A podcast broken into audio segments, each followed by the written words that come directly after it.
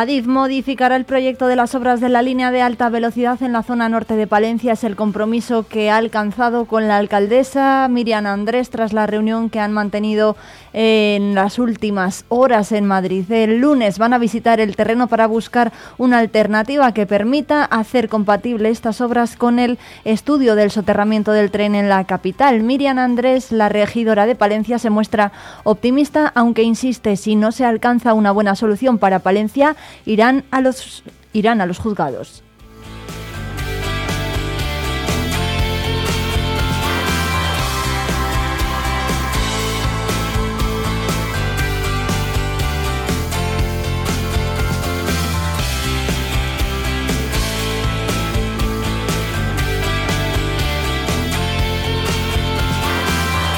Es nuestro tema de apertura y que analizaremos además en nuestro tiempo de análisis y tertulia. Lo vamos a hacer a partir de las 8 y 20, pero antes hay otros asuntos porque el subdelegado del Gobierno en Palencia, Ángel Domingo Miguel, recordó ayer a todos los jóvenes que cumplan los 18 años en 2023 que hasta el próximo 23 de septiembre está abierto el plazo de solicitud para obtener el bono cultural joven. Estos jóvenes consiguen 400 euros para adquirir y disfrutar de productos y actividades culturales por el mero hecho de haber nacido en el año 2005. No hay más requisitos, ha manifestado el subdelegado, y esta es ya la segunda edición de un programa puesto en marcha por el Gobierno de España en 2022. Los más de 500.000 jóvenes que a lo largo de 2023 cumplen 18 años en España, 21.200 en Castilla y León y 1.300 en Palencia son potenciales beneficiarios de esta invitación a entrar en la edad adulta de la mano de la cultura.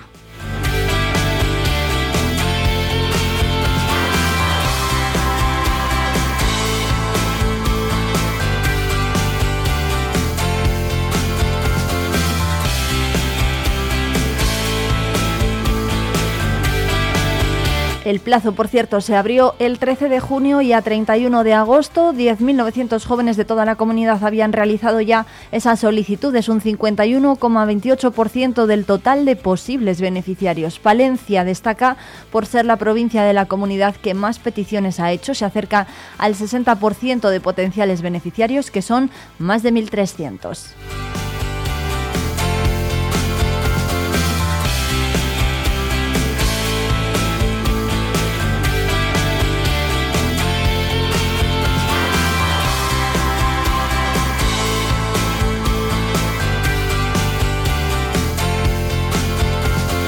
Este es uno de los asuntos que pueden leer en la edición de hoy de Diario Palentino, pero hay otras cuestiones porque han trascendido algunos titulares de otra reunión que ha mantenido en las últimas horas Miriam Andrés, la del director general de deportes de la Junta de Castilla y León. El objetivo era analizar las posibilidades de reapertura de las piscinas del campo de la juventud cerradas desde 2020 y para el ayuntamiento son imprescindibles para dar servicio a la zona sur de Palencia. De momento tan solo se han iniciado contactos con muy buena sintonía, ha dicho la alcaldesa, y se han empezado a retomar conversaciones. Desde el ayuntamiento se realizarán los estudios jurídicos oportunos para una posible cesión. Escuchamos a Miriam Andrés, alcaldesa de Palencia.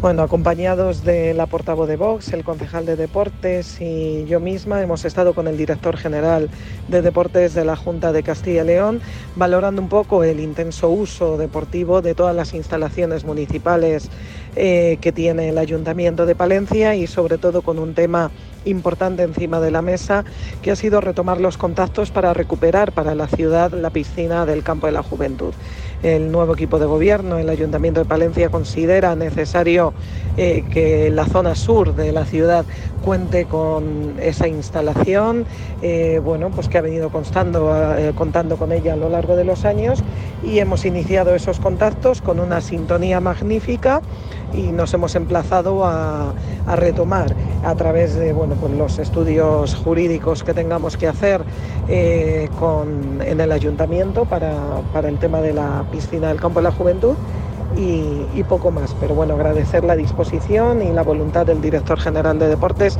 de sumar en todas las iniciativas deportivas que pueda, que pueda plantear el Ayuntamiento de Palencia.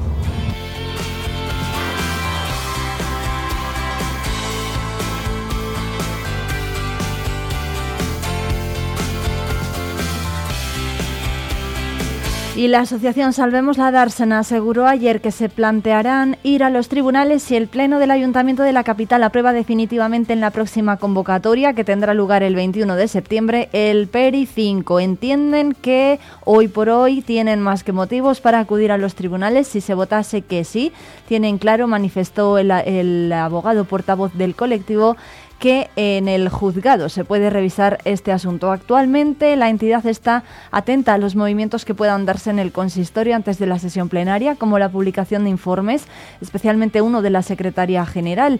En función de ello, han manifestado podrán avanzar en lo que ocurrirá el día 21. Ante esta cuestión, Joaquín Reyes ha insistido a los concejales de la Corporación Municipal a obrar con criterio político, libertad y atendiendo exclusivamente al interés general de la ciudad.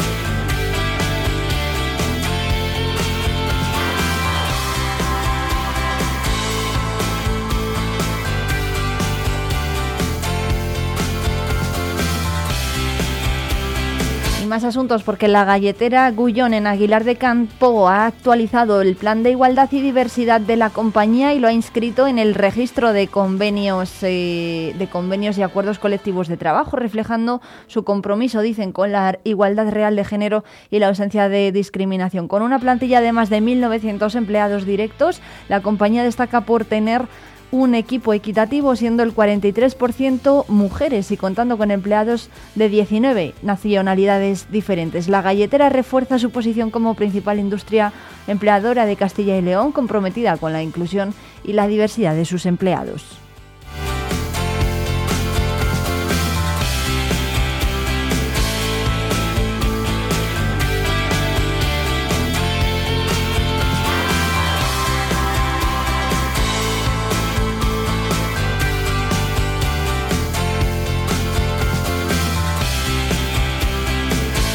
Y Usman Diaye llega cedido al Thunder Palencia, el ala pivot, internacional senegalés de 2 metros 10 y 19 años. Se incorpora al club palentino, al conjunto palentino procedente del Vasconia. Usman Diaye, que nació en el año 2004 en Senegal, ya es nuevo jugador del cuadro morado de cara al estreno en la ACB. Un joven que se incorpora al equipo que entrena Marco Justo para cubrir el espacio dejado por la grave lesión de Iván Cruz. Llega a Palencia ha cedido por el Vasconia y, está, y se ha formado en el Dragosdorf alemán, con el que disputó la Pro B, la tercera división en importancia del país. Fichaba por el Vasconia a final de la campaña 2021-2022.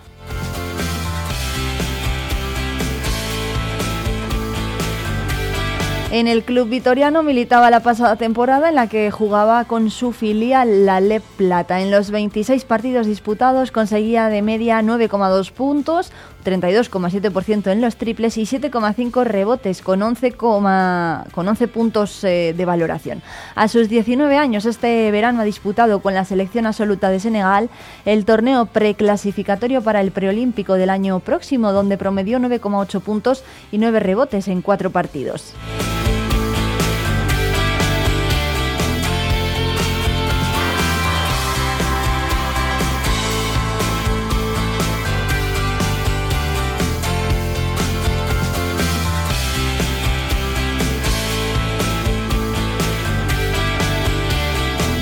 Saludos de quien les habla, son las 8 y 10. Soy Irene Rodríguez y hasta las 12 les voy a acompañar en directo en Vive Palencia, en un día en el que, si, por, si, no, si no lo han notado, está lloviendo a cantaros en la capital.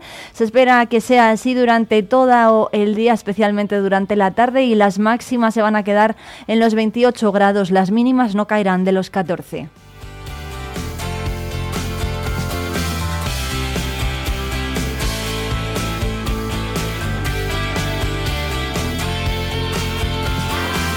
Situación similar tendrán más al norte en puntos como Velilla del Río Carrión, donde los termómetros se van a mover entre los 11 y los 22 grados y se esperan tormentas durante toda la jornada, especialmente durante la mañana y primera hora de la tarde.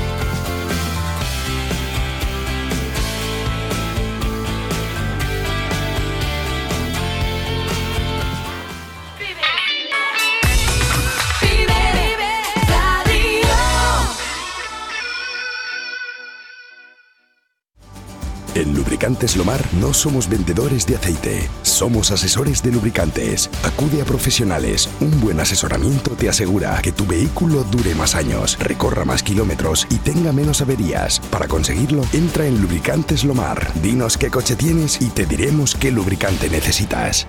Calefacción y Fontanería Torices les espera ahora en sus nuevas instalaciones ubicadas en la calle Francia, parcela 104. Experiencia y soluciones a medida en todo tipo de instalaciones de calefacción, fontanería, suelo radiante, calefacción y fontanería Torices, ahora en calle Francia 104. Cerrato por vacaciones. Descubre los 40 pueblos de esta comarca palentina. Déjate sorprender por lugares singulares y únicos. Viaja en el tiempo a través de sus barrios de bodegas, algunos con más de 500 excavadas, o visita el mejor centro de enoturismo de España. Conoce sus secretos en el Museo del Cerrato Castellano y todo ello aderezado por una oferta enogastronómica de calidad. Cerratopalentino.es. Saborear lo auténtico. Riesgo Metal, tu taller de carpintería metálica, aluminio y hierro. También automatismos de puertas. Riesgo Metal, en calle de los Bordadores 20, Valencia. Vive la información con Vive Radio Palencia, con Irene Rodríguez.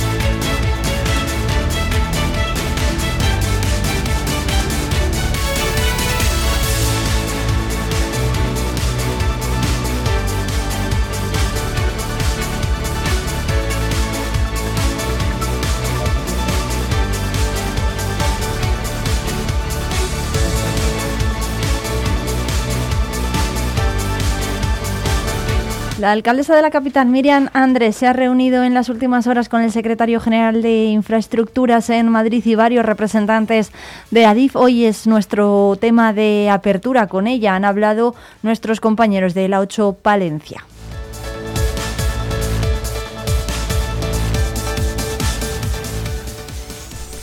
Nos encontramos con la alcaldesa de Palencia, con Miriam Andrés, porque queremos que nos cuente cuál ha sido el, el, resultado de esa reunión que mantuvo ayer en Madrid con representantes del Ministerio y de ADIF para intentar buscar una buena salida, una solución pues a las obras que se están eh, construyendo en el norte de la ciudad y que tienen que ver con ese enlace de la línea de alta velocidad a Cantabria. Hola Miriam, ¿qué tal? Hola, ¿qué tal? Pues bien, la verdad es que fue una reunión muy intensa, fue una reunión muy intensa en la que quiero agradecer la predisposición de voluntad de acuerdo y de diálogo que tienen tanto el Ministerio de Transportes como el propio administrador de infraestructuras, ADIF. ¿no? Yo creo que llegamos tarde, eso hay que contextualizarlo. Si en octubre de 2021, cuando llega esa carta tanto Ayuntamiento como a Junta de Castilla y León, nosotros hubiéramos puesto sobre la mesa todas estas cuestiones, pues seguramente la solución técnica, normativa, hubiera sido más sencilla. Ahora mismo estamos esperanzados, porque por esa voluntad de acuerdo que han manifestado, pero también tenemos que ser capaces de que técnicamente y normativamente sea viable. El ayuntamiento sigue eh, en lo que seguíamos antes de ir a Madrid, ¿no? Nosotros tenemos un modelo de ciudad donde la barrera del ferrocarril, mm, nuestro ideal es que desaparezca. Un salto del carnero tal como está proyectado ahora mismo en esa eh, obra en ejecución, no solo no lo hace desaparecer, sino que fomenta esa división entre barrios y entre zonas de la ciudad, algo que nosotros no tenemos contemplado ni en la futura revisión del Plan General para la ciudad de Palencia, ni mucho menos en nuestro modelo de ciudad. ¿no? Por lo tanto, expectantes ante ese mes de plazo que nos ha solicitado ADIF, que va a empezar a trabajarlo conjuntamente con el concejal de urbanismo y van a empezar este mismo lunes que han quedado sobre el terreno para ver qué soluciones se pueden aportar. Alcaldesa, para que nuestros oyentes pues comprendan en qué consiste esa obra, mm, vamos a aclarar algunas dudas, ¿no? ¿Dónde se están ejecutando? ¿Por qué? ¿Y qué es eso del salto del carnero? Bueno, se está ejecutando un proyecto constructivo, como bien has dicho, de alta velocidad a Cantabria, conseguido a través de los fondos Next Generation para eh, generar infraestructuras de cara al corredor atlántico. Por lo tanto, esto viene comprometido con un plazo de ejecución de 30 meses y que tienen que entregar sí o sí. ¿Qué pasa? Que el proyecto constructivo de la alta velocidad a Cantabria en su salida de Palencia, el estudio informativo del soterramiento en 2010 y el boletín oficial del 2018, cuando ya se planteaba toda esta salida de la zona norte eh, a Cantabria, dicen que tienen que hacerse compatibles. Es decir, esa obra que se está ejecutando ahora tiene que ser compatible con el estudio informativo del soterramiento.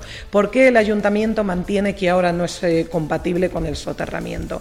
Primero, por algo muy fundamental. Nos quita medio kilómetro de soterramiento. Es decir, las obras que está ejecutando ADIF empiezan, digámoslo así, ese salto del carnero, esa salida donde las vías tienen que ir superpuestas porque no pueden ir al mismo nivel, empiezan medio kilómetro antes en la ciudad. Por lo tanto, para nosotros el impacto visual, el impacto paisajístico, el impacto que tiene que ver en la integración de las dos partes de la ciudad es brutal.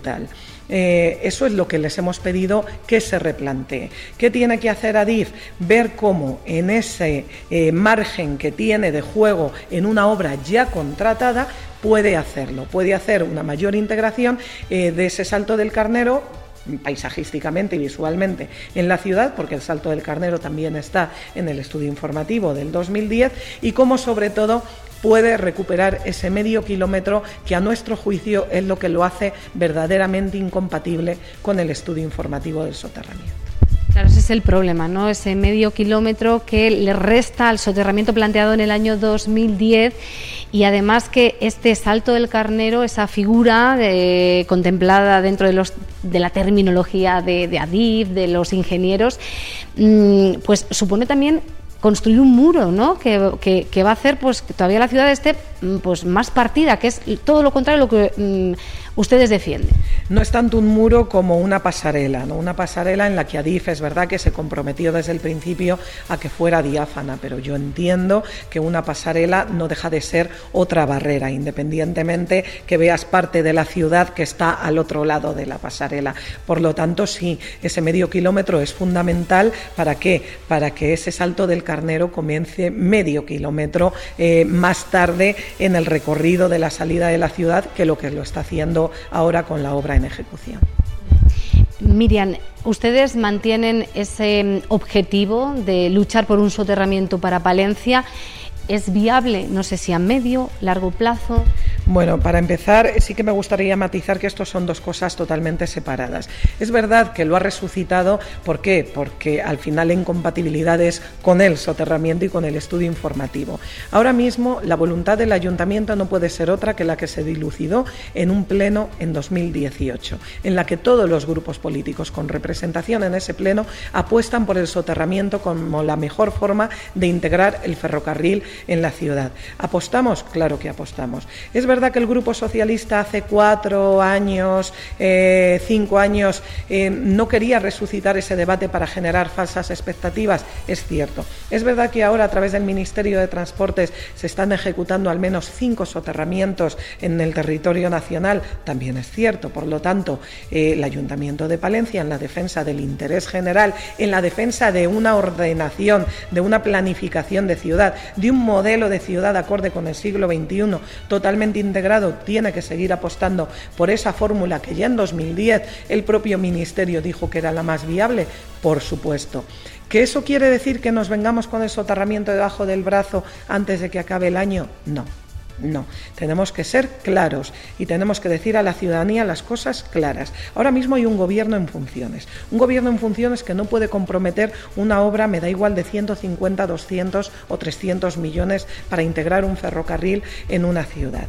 Por lo tanto, vamos a esperar primero a que se vea quién o qué eh, sale en estos meses de gobierno el coste actualizado nos lo pasará el gobierno que salga de las negociaciones que están previstas y una vez que tengamos ese coste actualizado, que esperamos tenerlo pues a principios del año que viene, nosotros nos sentaremos con los portavoces de los grupos y se lo plantearemos a toda la ciudad. Es decir, hay una inversión millonaria. Esa inversión millonaria tiene que ser parte toda la ciudad y decidir entre todos, vamos a pelear por ese soterramiento, vamos a pelear. Y si la ciudad, en representación de sus grupos políticos como en sus organizaciones civiles, como un sentir generalizado, decide pelear por el soterramiento, tengan bien claro que este equipo de gobierno va a pelear con uñas y dientes, sea quien sea el resultado del gobierno de estos meses, para ese soterramiento, más con un compromiso, eh, además adquirido por el presidente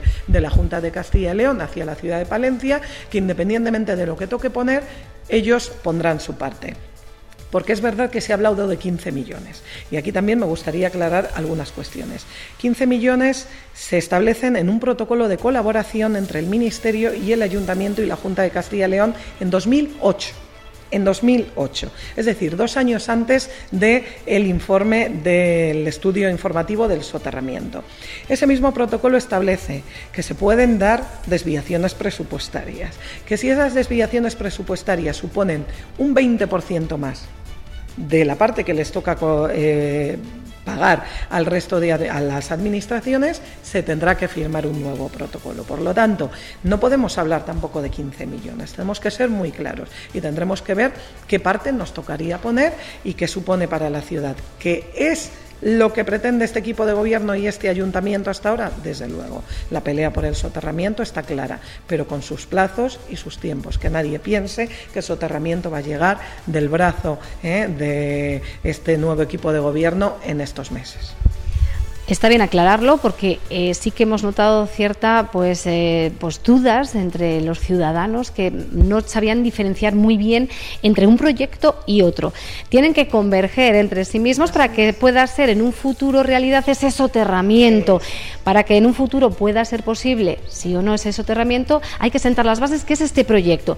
Que en resumidas cuentas, han venido ustedes bastante optimistas de esa reunión y el lunes estarán aquí los técnicos de ADIF para buscar la mejor solución esperemos. Eso es, no solo ellos viéndolo in situ, además con el compromiso de la directora general de planificación de ADIF, a la que se lo agradecemos muchísimo, sino con el compromiso nuestro, tanto del concejal de urbanismo como de la jefa de planeamiento urbanístico, de poner encima de la mesa posibles soluciones para facilitar también esa tarea de búsqueda normativa ADIF. ¿no? Yo creo que aquí somos dos partes y dos partes muy implicadas y que llegar a un acuerdo debiera ser eh, prioritario para no acabar en los juzgados, que uno entra en los juzgados de una manera y nunca sabe cómo sale. Por tanto, no descartan ir a los juzgados por el bien de Palencia en caso de que no se llegue a ese acuerdo. Por supuesto, sí, sí, sí, a nosotros no nos sigue convenciendo la solución y tenemos claro, con un informe jurídico más completo, eh, con informes externos, que eso no es bueno para Palencia y que además lo hace del todo incompatible con el estudio informativo, no duden que este ayuntamiento va a velar por los intereses generales de la ciudad hasta las últimas consecuencias. Miriam Andrés, alcaldesa de Palencia, muchas gracias por atender eh, a Vive Radio, muchas gracias. Gracias a vosotros.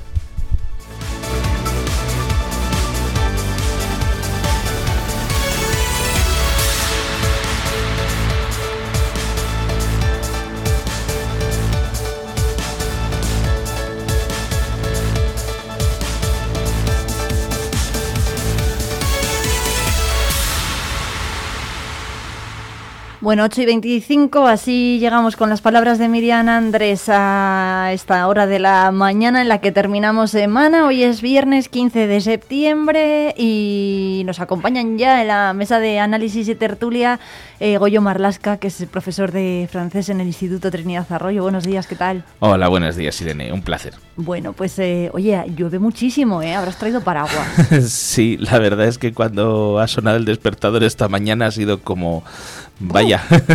Va a ser que tenemos un buen día. Bueno, a mí me gusta el olor a lluvia. Desde luego que es bienvenida la lluvia tal y como tal y como estamos. Bueno, y además de Goya está con nosotros Pablo Polanco, que ha estado atentísimo a las palabras de Miriam Andrés con Cristina Pastor de la 8 Palencia. Es eh, miembro de la mm, plataforma de usuarios del AVE de Palencia, uno de sus mayores portavoces. Eh, buenos días, ¿qué tal? Hola, buenos días, Irene, encantado. Bueno, escuchábamos a Miriam Andrés eh, después de mantener la reunión en el Ministerio. ¿Qué os parecen eh, sus declaraciones y sobre todo la, bueno, la decisión de Adif de modificar el proyecto de, del paso de la alta velocidad? Bueno, pues en, primer lugar hay que dar la enhorabuena y agradecer a, la alcaldesa la iniciativa, porque hay que reconocer que después de, muchos años eh, en que esto ha estado durmiendo ¿no? en los laureles, pues por fin vuelve a estar en el debate político, en la iniciativa del ayuntamiento, y eso es lo primero que hay que reconocer, evidentemente. después, la reunión que han mantenido con Adif, eh, pues evidentemente Adif se ha visto forzado. Eh, Adif ha reconocido que, está incumpliendo el propio estudio informativo porque las obras que está haciendo no son compatibles con el soterramiento que se aprobó en el 2010. Entonces, por eso esa reunión eh, forzada para ver cómo se puede reconducir la situación eh, pues ha tenido lugar, ¿no? evidentemente. Eh, los resultados, que ADIFE vaya a revisar el proyecto en el plazo de un mes, que es lo que le han dicho, pues eh, estamos expectantes a ver en qué va a consistir esa, revisión. Hay una cosa clara, que en el punto actual donde se está haciendo las obras de este salto de vías, ¿no? entre las líneas de alta velocidad y la actuales de León y la de Santander, eh, ese salto en el punto actual es completamente incompatible con la superficie soterrada, porque quitaba 500 metros eh, de túnel, de soterramiento y hasta longitud de, andenes mm. de, la estación.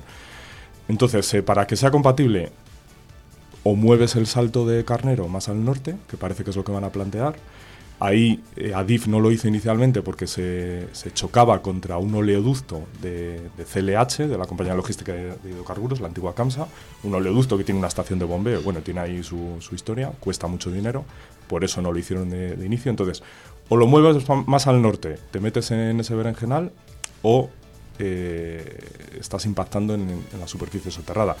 Yo lo que más me ha me ha llamado la atención es que eh, tras esa reunión se decía que las obras de momento no se pueden paralizar, porque la obra está adjudicada, como decía Miriam Andrés, eh, pero que de momento se van a seguir con las obras centrales entre vías.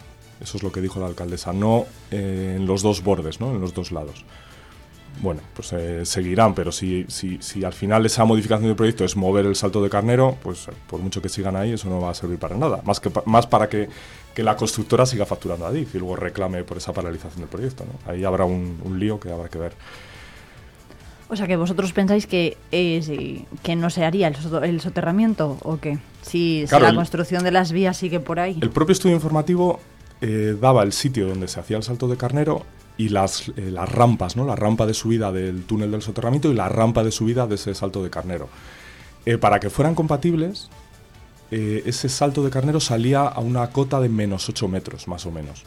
Es decir, por eso el propio estudio decía que el proyecto constructivo que haga DIF tendrá que ser, tendrá que compatibilizar el estudio informativo de 2010 del soterramiento y el de 2018 de la línea de Cantabria, en el espacio y en el tiempo. ¿Por qué decía eso? Porque esa cota esa salida era a menos 8 metros. Y si no hay soterramiento, ¿cómo vas a salir a menos 8 metros?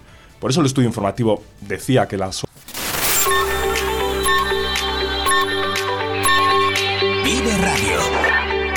Son las 9 de la mañana. Palencia, 90.1.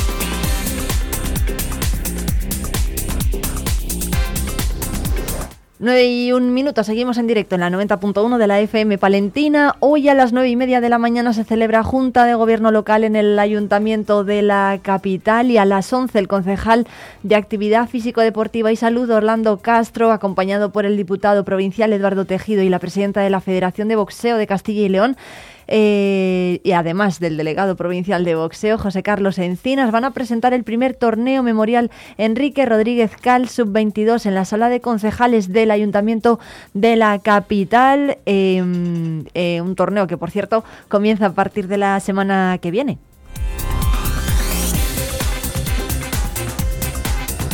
Y a las 12 está previsto que Miriam Andrés, la alcaldesa, junto con la concejala de Impulso Económico Judith Castro, inauguren la cuarta Feria de Movilidad Sostenible en el eh, de Palencia Movisop 2023 en la Plaza Mayor.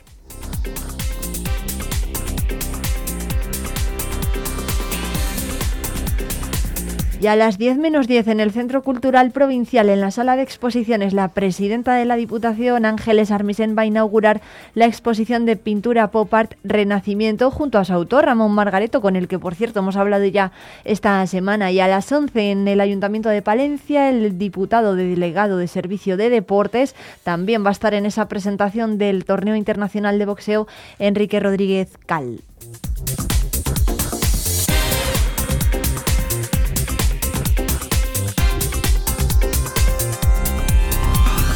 Y a las once y media en Cervera de Pisuerga, en Ruesga, Ángeles Armisen va a acompañar al diputado de zona, Urbano Alonso, y de Desarrollo Socioeconómico y Turismo, Francisco Pérez, en la inauguración junto al resto de autoridades de la sexta Feria Internacional del Ecoturismo Naturcil 2023. La vida en la montaña lleva por lema.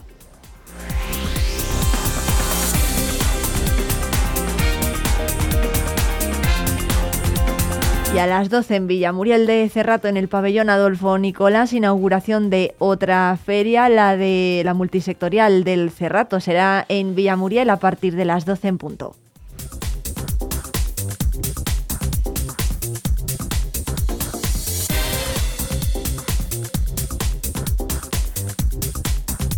Ahí estará, por cierto, la vicepresidenta primera de la Diputación, María José de la Fuente.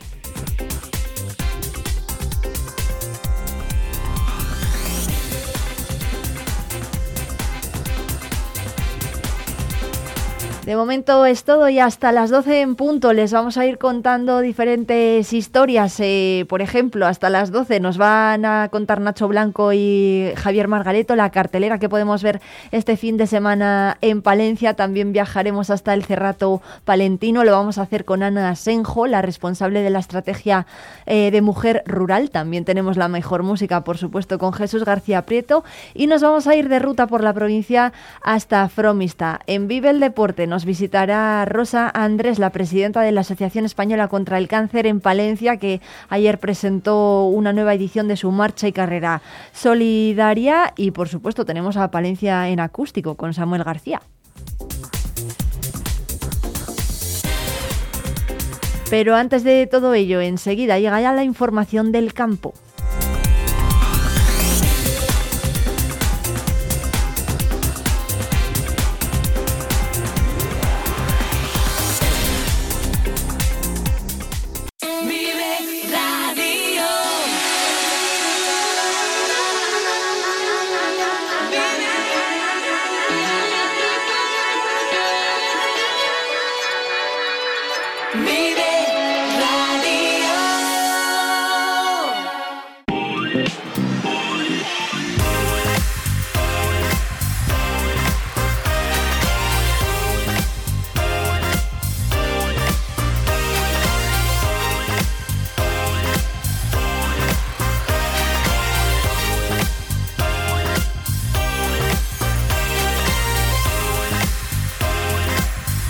Consejero de Agricultura y Ganadería de la Junta de Castilla y León, Gerardo Dueñas, criticó ayer en Magaz de Pisuerga las políticas agrarias impuestas desde la Unión Europea durante su participación en la décima edición del foro El futuro del cereal organizado por Agropal. Allí dijo que no tiene sentido que sea España el único país que importe 20 millones de toneladas en cereal y que a la vez se obligue a dejar un porcentaje del terreno sin producir, según apuntó el consejero en relación con la obligatoriedad de dejar en barbecho un mínimo del 4% de la explotación. Un congreso del que hemos hablado con uno de los expertos, eh, con uno de los ingenieros técnicos agrícolas expertos además en cultivo ecológico de Agropal.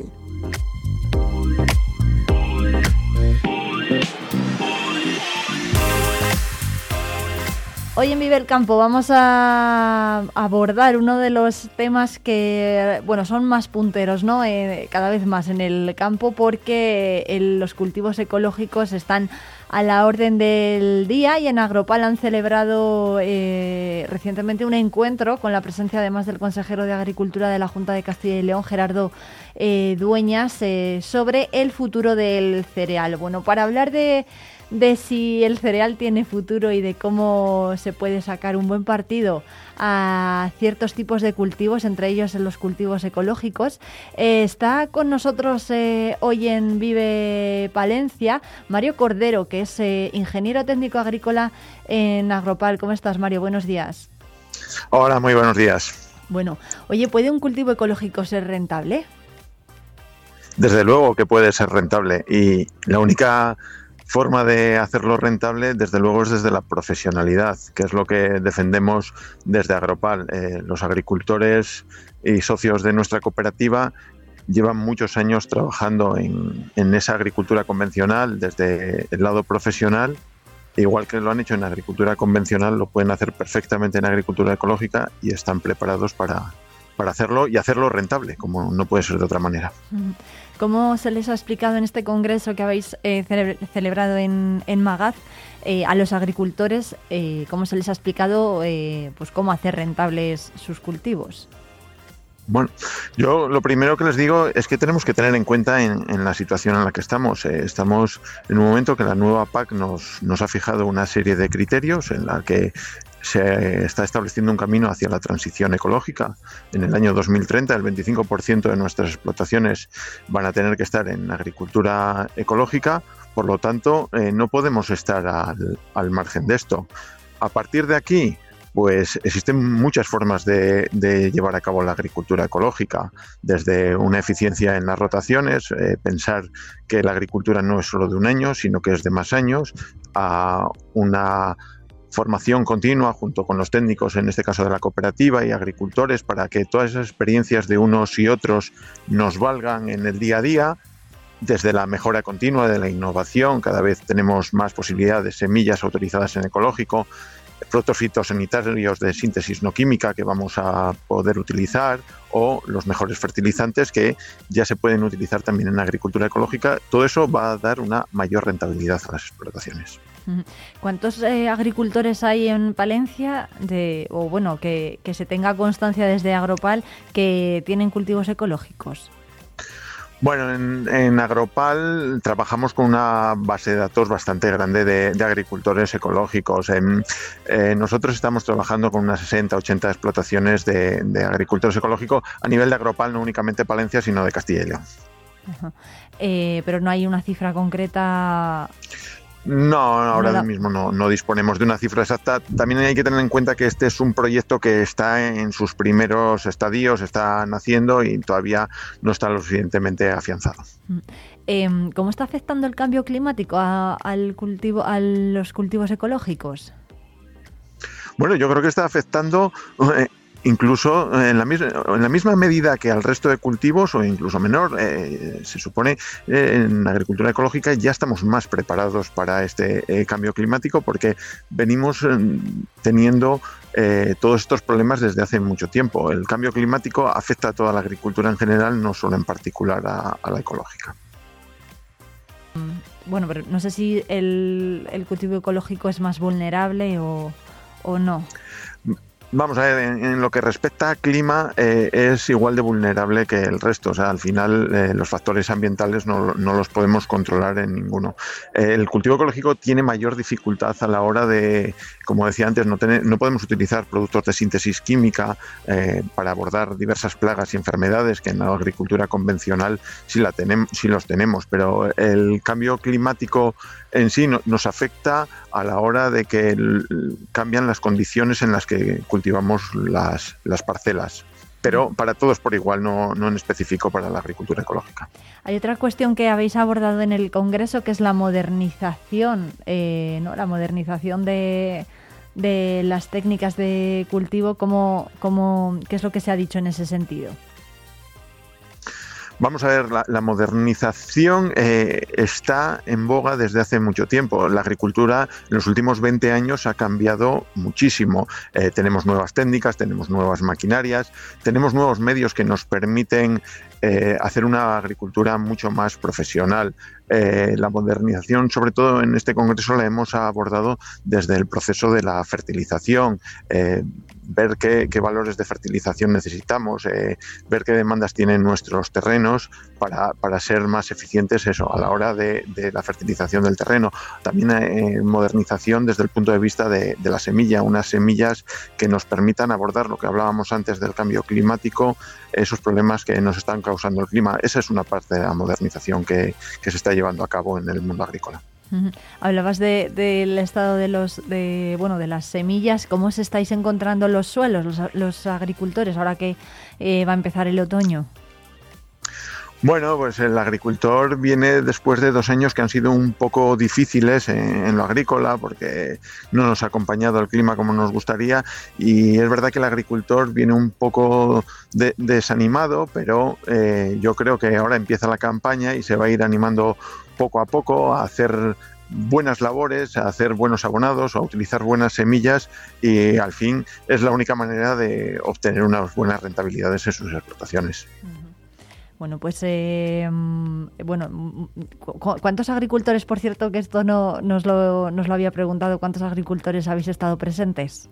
En el Congreso? Pues eh, habrán estado aproximadamente unos 300 agricultores. La verdad que este ya es el décimo Congreso y todos los años ha sido un éxito y yo creo que este año todavía se ha incrementado la presencia y la participación de los agricultores. Es un Congreso que, que les interesa mucho y que todos los años les gusta asistir para conocer las novedades de cara al inicio de la nueva campaña de, de siembra de cereal. Bueno, oye, ¿cómo se presenta, se presenta la campaña este año, este curso? Bueno, pues al final, como contaba antes, igual un poco con la desilusión de las dos anteriores, pero bueno, eh, el agricultor se va ilusionando poco a poco y, otra vez se volverá a sembrar el campo y se volverá a hacer las, las cosas de, de, la mejor manera posible, porque solo poniendo todos los medios por nuestra parte, por parte del agricultor, por parte de las cooperativas, por parte de los técnicos, es la única forma de que al final el rendimiento sea el esperado. Bueno, pues Mario Cordero Arija es ingeniero técnico agrícola en Agropal, eh, experto además en cultivo ecológico. y muchísimas gracias por atendernos. Muchísimas gracias a vosotros.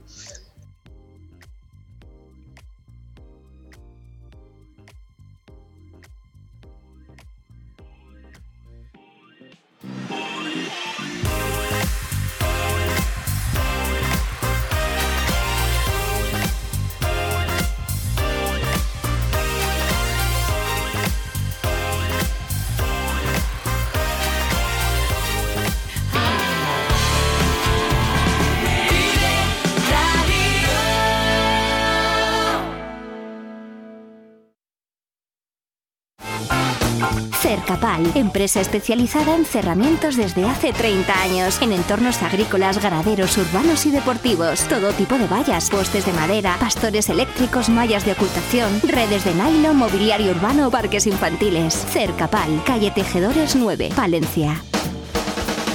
Ampudia te invita los días 23 y 24 de septiembre a su fascinante Mercado Barroco. Una cita repleta de historia, una vuelta al pasado con todo lujo de detalles. Esta fiesta estará aderezada con buena música, vistosos desfiles de época, infinidad de stands, degustaciones, talleres, música folk, danza y paloteo y muchas sorpresas más. Mercado Barroco de Ampudia. No te lo puedes perder. Sibial, referente en suministros industriales para Palencia y provincia. Todo en herramienta manual eléctrica y de corte, rodamientos, compresores, maletines o ropa laboral, entre otros. Aunque sabemos que nuestra mejor herramienta es la atención incansable para todos nuestros clientes. Ven y descubre el polígono industrial de venta de baños, sus empresas, servicios y proyectos de futuro. Es un consejo de Intecma, suministros industriales, mecánica, tornillería, transmisión, rodamientos, neumática. Tenemos la solución para todos tus problemas. Palentina de Transporte Logística, transporte nacional e internacional de vehículos. Disponemos de flota propia de vehículos. UCI Auto, taller de automoción especializado en electrónica, reprogramación y potenciación de centralitas, electricidad, cerrajería y mecánica. Polígono Industrial de Venta de Baños, comprometidos con el futuro. Asaja es la organización profesional líder del sector agrícola y ganadero en Palencia. Te esperamos en nuestras oficinas y en la página web asajapalencia.com. Vive Palencia con Irene Rodríguez.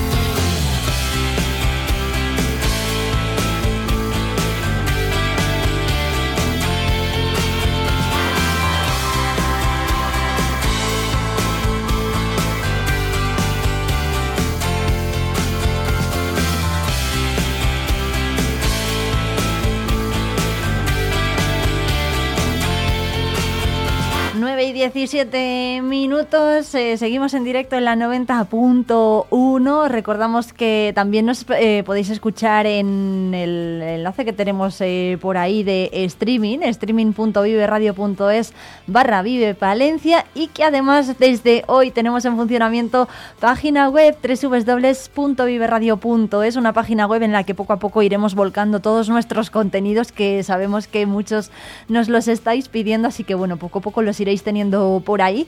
Y además eh, nos podéis escuchar también en directo y lo podéis hacer desde vuestro navegador web o también desde la, desde, desde la aplicación iVoox si os la descargáis. Así que desde el móvil, desde esa página web que tenemos en funcionamiento desde hoy mismo y también desde el enlace de streaming nos podéis escuchar hasta las 12. Vamos a estar en directo y uno de los invitados que ya está por aquí es Samuel García con su Palencia en acústico.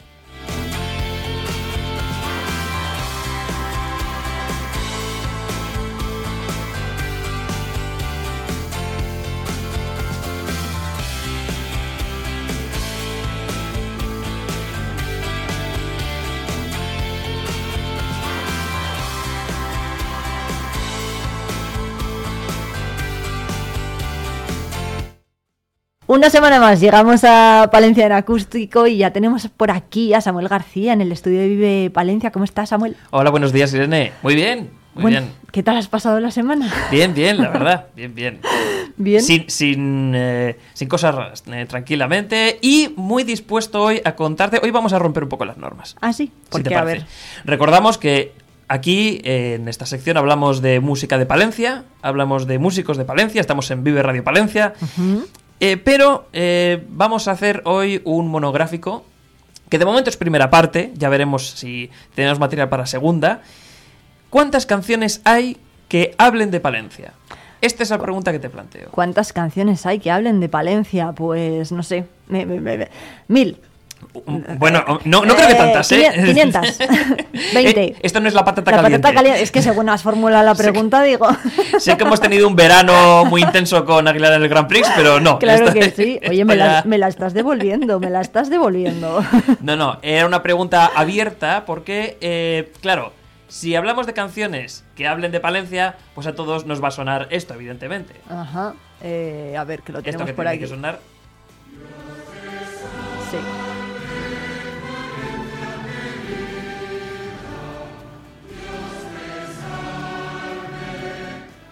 Claro, eh, eh, siento cortar el himno. Eh, Vaya por Dios. Pero Ya, bueno. yo lo quería dejar, ¿eh? Un poquito más. Bueno, pues déjalo, déjalo. Si, ¿Sí? si tú eres la que mandas.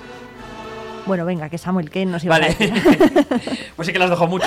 Eh, bueno, pues eh, evidentemente otro día haremos una sección sobre himnos, porque hay algunos, eh, este es el oficial, pero hay algunos himnos de entidades palentinas que yo creo que pueden estar bastante curiosos, pero esto es un próximamente. Eh, más allá del himno y de la pregunta sobre eh, hasta cuánto se sabe cada uno la letra del himno, que eso es otra, otra cuestión que podríamos explorar para otro día, Palencia ha sido inspiración de letras para nuestros grupos. Algunos ejemplos hay. Eh, y he ido recopilando unos cuantos a partir de la memoria, que es imperfecta y por eso eh, también hacemos llamamiento, al final haremos llamamiento a los oyentes por si se acuerdan de alguna más que nos ayuden a esta labor. Una un poco antigua que yo ni había nacido. Año 1983, ¿vale? Este nombre del grupo se le sonará a muchos y esta es una de las canciones de Palencia que hablan de Palencia pero sin mencionarlas. Este grupo es Chacal.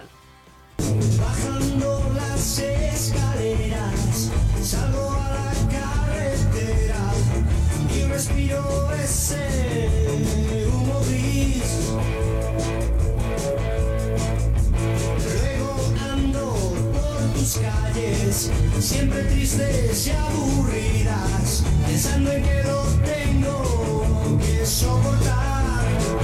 Como ve, ya- sí. Mm, tris- calles tristes y aburridas, Samuel, pero ¿cómo nos pones esto? Bueno, Uy. a, bueno, a ver, vamos a ver. A Eh, ver. eh, en, en mi defensa, en primer lugar, evidentemente entiendo que el contraste de poner estas dos canciones juntas, el himno y luego esto, puede resultar chocante.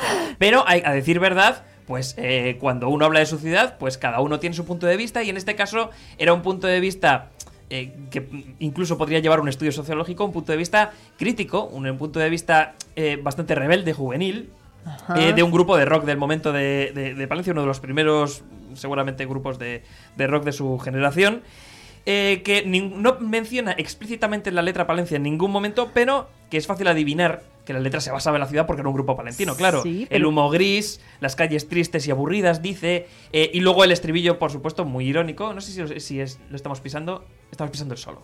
Vale. Eh, pero creo que lo hemos pasado. eh, pues eso. ten- tendría que hacer memoria ahora de, cómo, de cómo era la letra, pero eh, que no habré dicho de mi ciudad, como. Bueno, en fin. Todo rodeado de, ironía y de crítica hacia la situación de la ciudad. Por cierto, con un nombre oficial de la canción muy curioso que era. A ver, a ver, lo tengo en el guion a ver si tú lo puedes leer, porque a mí me cuesta. Que, sí- que lo lea yo. Sí, sí, sí, sí. Que lo tienes en el Dadwikim Server, la.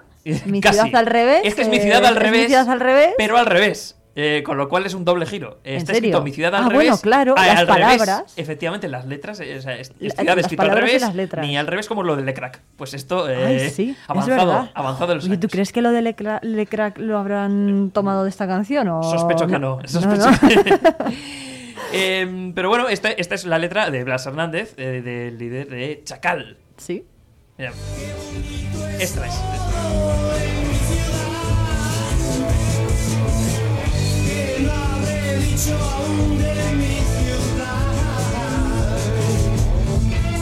A partir de ahora es todo más bonito, ¿eh? Sí, Eh, ¿no? eh, Pero para que veas que hay un poco de todo. Y evidentemente aquí ponemos a grupos de Palencia, ponemos a, abrimos las orejas y abrimos, y, lo digo, lo digo casi toda la semana, lo digo mucho. Hay que abrir las orejas a todo lo que se ha hecho y lo que se está haciendo. Y esto es una canción muy mítica de, de aquel de aquel disco de Historias de un Vagabundo, que era de, de Chacal del año 83. Vamos a pegar un salto temporal. Vamos a Vale. irnos hasta el año 2008, ¿vale?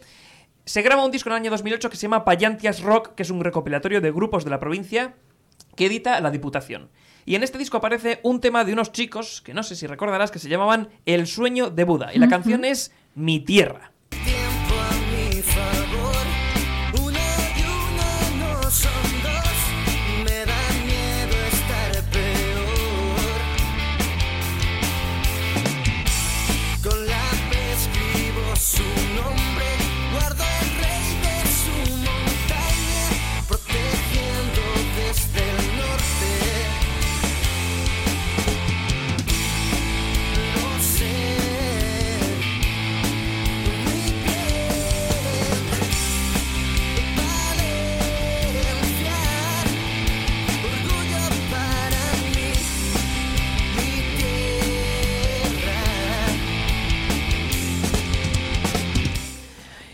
El sueño de Buda con Mi tierra. Esta canción es del año 2008 y ya ves que efectivamente el tono es mucho más eh, épico, más sentimental, es más sentido, ¿no? Eh, habla de Palencia, pero también habla de Guardo, que era la base de este grupo. Este grupo era guardense.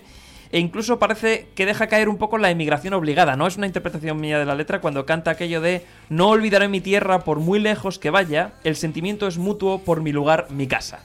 Ujú. Qué Eh, bueno. Sí, sí. Por eso, eh, no sé si habéis escuchado esto alguna vez o te sonaba. Pues me sonaba el grupo, Mm. pero yo creo que esta canción no sé, no sé, no te sabría decir si la he llegado a escuchar. Claro, e- este es uno de esos recopilatorios que a lo mejor están un pelín olvidados también en el tiempo, porque hace bastante. Pero una cosa bastante curiosa y que nos sirve mucho para, este, para, esta, para secciones como esta, eh, para recuperar eh, temas concretos de, de grupos de los cuales ya no tenemos noticias, porque El Sueño de Buda es un cuarteto que arrancó en el año 99, llegó a tener discos propios, hablándote a la cara o cambio de rumbo, y del que no tenemos noticias desde aproximadamente el año 2010. Ujú. Venga, vamos a escuchar.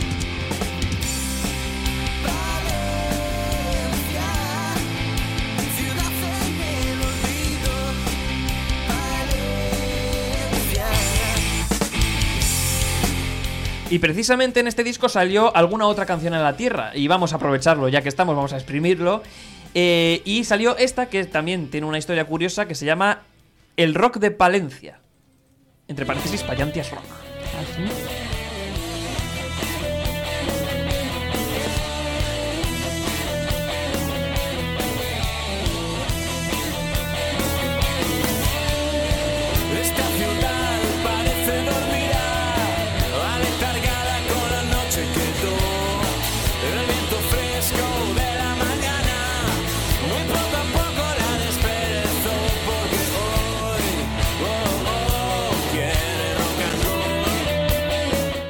Como digo, este tema es de ese disco de 2008, El Rock de Palencia. Viene firmado por el productor del disco, que era Alberto García, y deja guiños muy concretos en toda la letra. Desde el Salón hasta la Carcavilla, en el Sotillo y en el Puente Mayor, en San Antonio, Santiago y Corea. Corea, en San Juanillo, Corea. San Juanillo. Allende el Río y la Plaza Mayor ya se escucha, suena rock and roll, eh, nada menos. Qué bueno. Eh, o sea que ya, incluso haciendo un listado de barrios. eh, Hombre, por favor, esto sí es identificable, ¿no? Claro, claro. Hay, hay un momento en el que decirte incluso el alcalde y la corporación. O sea que sí, sí, exhaustivo no se puede ser más en este, en este rock de Palencia.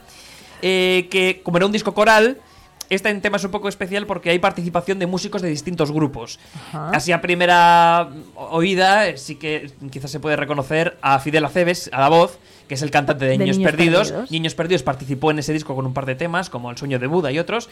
Y, es el, y también colabora, evidentemente.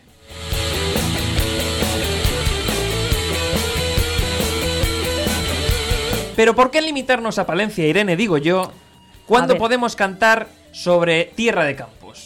¿Ah, sí? Pues eh, eh, bueno, yo no te digo nada, ¿eh? Yo cantamos sobre lo que quieras. Pues mira, vamos a cantar y vamos a bailar un poco porque, pero no sobre tierra de campos a secas, sino sobre tierra de campos tropical, que es como cantaban los Tasca.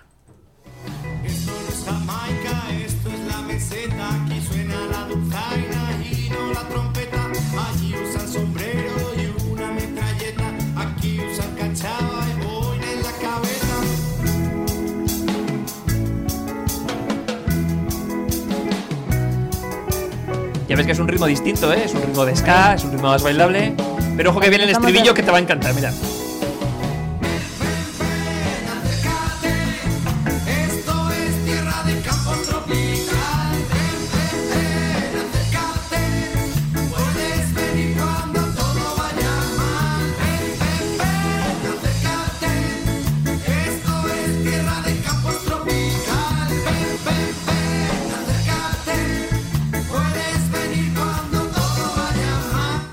Oye, qué bueno, ¿no? ¿Te ha Los? Tasca eran brutales. Sí, claro eh, que sí. Eran tristemente, porque ahora, ahora contaremos. eh, el ritmo de ska, evidentemente, como Sí. no podía ser de otra manera. y bueno, Sí, sí, y, bueno, y un poco en tono reggae también.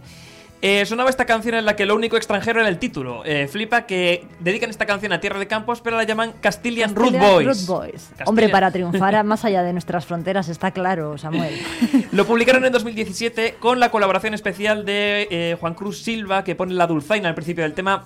Evidentemente esto es radio y no podemos poner los temas enteros, así que me he tenido que cargar la intro, pido perdón, pero que la gente busque el tema completo porque eh, suena al principio esa, esa dulzaina tan representativa.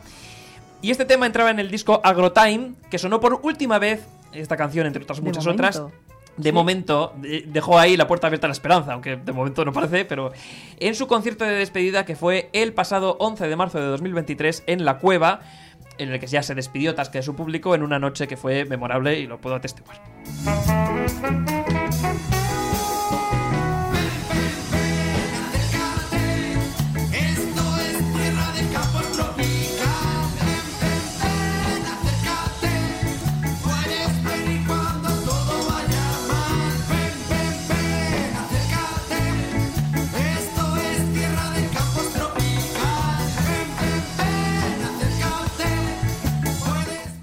Puedes Es, Samuel, que- es- es- estás, estás bailando en la silla. es que, es que no dan, dan ganas de no cortarlo. Dan ganas Hombre, de no pues cortarlo. sí, la verdad que sí. Eh, bueno, como ya me quedan unos poquillos minutos y tengo que, tengo que irme, eh, sí que te voy a decir que hemos dejado un par de canciones que hemos tenido que cortar por tiempo en el tintero, o sea que Bueno, va a haber segunda las- parte. Pero las escucharemos. hombre, Va a haber favor. segunda parte. Si la gente viera lo que nos hemos dejado. Uy, nos hemos dejado muy buenas.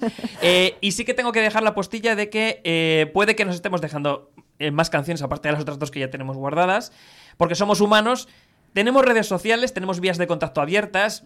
Eso es. Si quieres recordarlo, Irene, las vías de contacto, y que hay vías de contacto y hay redes sociales de Vive Radio Palencia, por las cuales podemos eh, recibir mensajes de los oyentes. Claro que sí, y además nos, podéis- nos pueden mandar eh, audios de WhatsApp al número de teléfono que tenemos habilitado, que es el 669 22 78 75. Si queréis saludar a Samuel, si queréis recomendarnos, recomendarnos eh, pues algún éxito, ¿no? Sobre todo, mira. pues ahora, por ejemplo, que estamos hablando de éxitos de, de Palencia, pues lo podéis hacer. Mira, repite el número de WhatsApp porque esto es típico de la radio de ¡ay, qué ha dicho, qué ha dicho! ¿Qué ha dicho? ¿Qué ha dicho? 669 22 78 75. Un audio de WhatsApp Eso o un es. mensaje que también nos podéis escribir. Claro, claro. Pues Y- mira, pues, mm, pues gracias Irene, porque esto nos ayuda muchísimo. Si alguien se acuerda de alguna canción que vaya sobre Palencia, eh, Que nos lo diga. Que, que nos lo diga, porque nosotros la incorporamos para versiones, para secciones y versiones Claro posteriores. sí, claro que sí. Em, y, y- pero sí que para creo que te ha quedado un poco mal trago la primera canción que he puesto después del himno. Vamos a Sí, ¿no? remediarlo. Venga, ¿cómo Te- le vas a poner tenía remedio a eso? Tenía guardado el desenlace de que Blas, eh, que es el cantante de Chacal, en solitario, bastantes años después, en el año 2006, quiso hacer otra versión de Mi Ciudad cambiando la letra y buscando una versión más optimista. Ah, en un disco que se llamaba, creo, como, como un niño con zapatos nuevos, eh, hizo otra versión de Mi Ciudad que ya la letra suena un poco distinta. Mira.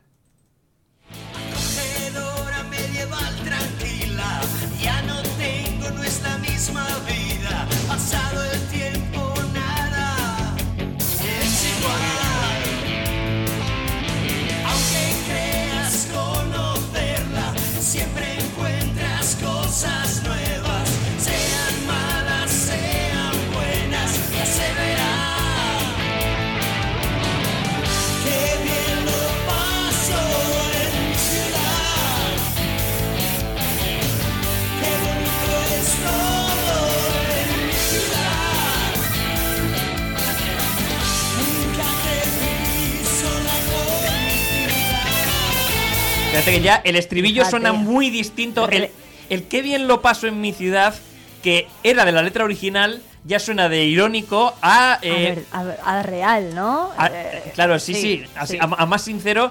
Evidentemente la letra, hay partes de la letra que se mantienen, creo que el humo gris sí que sale, el, Sí. habla de un borracho en el puente de la estación, Eh, bueno, también lo podemos mantener, también lo deja como parte del escenario de la ciudad, pero ya la letra es mucho más reconciliadora quizás, también porque habían pasado muchos años después, uno no escribe las mismas canciones cuando tiene 20 años que cuando tiene, cuando tiene un- un 30 poco o, más. o 40, sí. Entonces, esta bueno. es eh, esta y para dejarte alguna sonrisa, cerramos así la sección.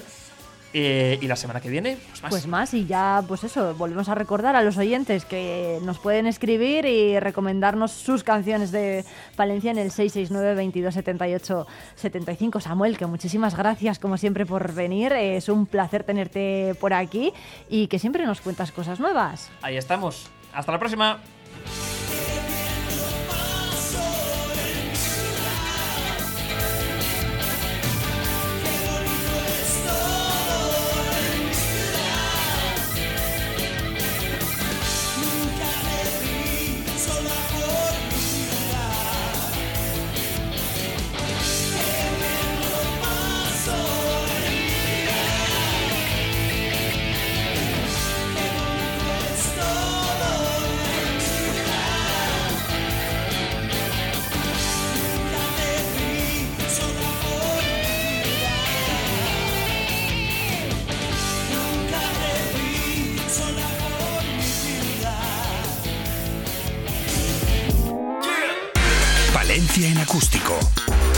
Samuel García.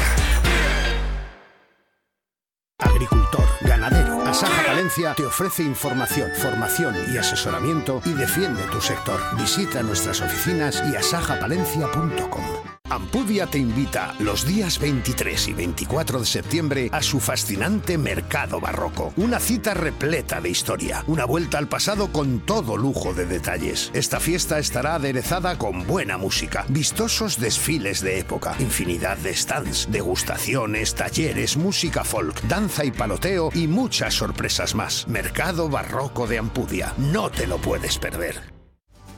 En Lubricantes Lomar no somos vendedores de aceite, somos asesores de lubricantes. Acude a profesionales. Un buen asesoramiento te asegura que tu vehículo dure más años, recorra más kilómetros y tenga menos averías. Para conseguirlo, entra en Lubricantes Lomar. Dinos qué coche tienes y te diremos qué lubricante necesitas.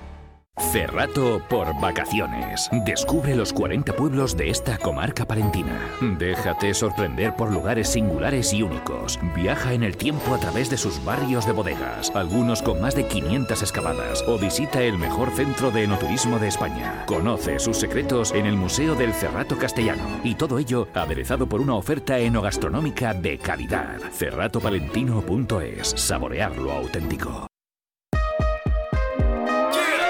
Vive el deporte con Vive Radio Palencia.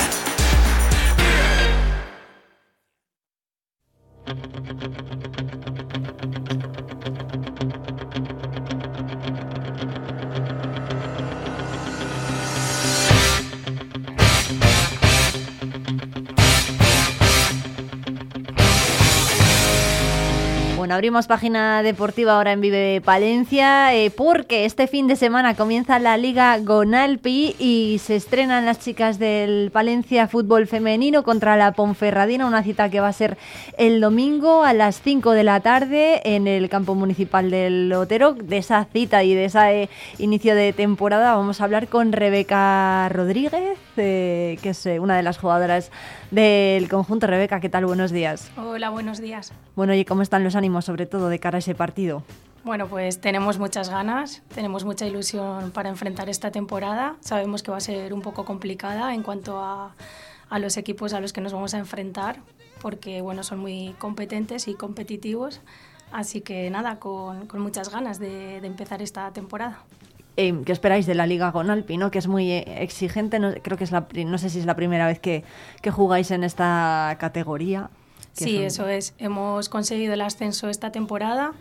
Eh, ¿Qué esperamos? Pues, pues esperamos disfrutar sobre todo, ¿no? Porque al final eh, cualquier deporte es eso, es disfrutar, es ganas, es ilusión, es compañerismo y es unión, ¿no? Porque, bueno, el fútbol somos 11 en terreno de juego, 22 con ficha y, y la unión hace la fuerza y, y allá vamos, con Bueno. todas las ganas. ¿Qué tal ha ido la pretemporada? ¿Qué balance hacéis? Pues, pues bueno, la pretemporada nos pilló un poco, entre comillas, de sorpresa porque hasta mediados de julio, si no me equivoco, no supimos definitivamente que ascendíamos a Liga Gonalpi, entonces se aceleró bastante el proceso de pretemporada. Empezamos el 7 de agosto y, y bueno, pues hemos, hemos estado trabajando bastante duro. Hemos tenido muchos, bueno, muchos. eh, cada fin de semana hemos tenido amistosos y, y bueno, teníamos cerrada la pretemporada desde hacía un tiempo, entonces hemos tenido que rechazar también alguno con, con mucha pena. Pero, pero bueno, pues eso, trabajando muy duro y, y con, mucha, con mucha ilusión de, de este nuevo año. Mm. ¿Cómo, cómo veis a la Ponferradina? Decías antes que los rivales son complicados. Eh, pues como decía antes, eh, un equipo fuerte, un equipo competitivo, eh, con físico, con técnica y, y bueno, pues como el resto de equipos de, de esta liga. Sabemos que va a ser una, una temporada muy exigente y donde vamos a tener que, que dar mucha, mucho de, de cada una de nosotras. ¿Cómo están, eh, cómo estáis vosotras eh, como conjunto? Eh, no sé si hay alguna que sea eh, pieza clave que os consideréis eh, pues dentro de, del equipo, dentro del equipo, ¿cuál es la función de cada una más o menos? Bueno, en el, ¿Cuáles son las virtudes que tenéis? Mm, como siempre digo, creo que, que lo más importante de un equipo es eso, ¿no? La unión, eh, que no hay unas mejores que otras. Es lógico que al final física o técnicamente siempre hay, hay personas que, que están en mejores o, o no tan mejores eh, formas, eh, tanto física como técnica, ¿no? Como digo. Pero creo que al final todas somos una pieza clave eh, y que al final un equipo no lo forma una persona. O sea, si- sin el trabajo de- del resto de compañeras, una, una sola no, no va a ganar ningún partido. Em, ¿Quiénes son, bueno, cómo, cómo estáis preparando, cómo habéis preparado el partido del domingo? Pues nada, como, como te comentaba, eh, cada día esforzándonos eh, a nivel físico, a nivel de, de equipo y de compañerismo, mm, insistiendo en, en piezas o, o hechos clave que, que suelen ser importantes en un partido y, e incidiendo mucho en, sobre todo, pues en, en ir cogiendo físico, que al final el verano siempre pasa un poquito de Sí, factura. ¿no? Eh, ¿Qué os ha dicho Zubi, por ejemplo? Que, que- ¿Cuáles son los consejos que más tenéis en cuenta de vuestro entrenador? Eh, bueno, eh, Zubi siempre nos dice que, y es algo que, me gusta mucho y creo que a mis compañeras también, antes de saltar al terreno de juego, eh, nos dice que disfrutemos. Al final, eh, si, si algo no lo disfrutas, mm, lo vas a coger un poquito de manía, ¿no? Entonces, una de sus frases es salid y disfrutad. Ajá. Bueno, pues eh, Rebeca, muchísimas gracias por, por em, pasarte por aquí, por el estudio de Vive Radio Palencia, por Vive el Deporte. Eh, oye, que disfrutéis mucho, ¿no? Que al final se trata de eso y más eh, teniendo en cuenta cómo está ahora la situación del fútbol femenino, yo creo que tenéis el apoyo de la ciudad por completo. No sé si, pues eso, hay afición o veis que ha, que ha ido en aumento la afición por el fútbol femenino en los últimos años, a lo mejor. Sí, la verdad que desde que comenzamos esta aventura en el Palencia femenino sí que se ha ido, se ha notado el, el avance que hay en, en cuanto al fútbol femenino y cada vez son más las personas que, que nos apoyan, que, que van a animarnos y bueno, pues todo eso se agradece muchísimo. Esperamos que, que esto siga, siga en aumento y que cada vez sean más las personas que, que apoyen el fútbol femenino. Em, bueno, pues eh, eh, la Ponferradina va a ser vuestro primer rival en Liga. ¿Cuál es el, el rival más complejo al que le tenéis más miedo, a lo mejor, o más respeto? Uf, eh, complicado. Bueno, siempre hay tres equipos que, que sabes que van a estar por arriba, Real Valladolid, eh, el Burgos quizá, eh, así como equipos que, que podamos destacar. Además, contra el Burgos hemos jugado un, un amistoso ahora este fin de semana, así que sabemos que, que son equipos fuertes, pero nosotras vamos con todo y, a disfrutar, como nos dice Zubi. Bueno, pues a las 5 de la tarde, domingo 17 de septiembre, apúntenselo los oyentes porque las chicas del fútbol femenino de Palencia se estrenan en la Liga con Alpi. Estaremos muy pendientes aquí en Vive Radio de vuestros resultados y de cómo va evolucionando el equipo durante los próximos meses. Muchas gracias. Muchas gracias.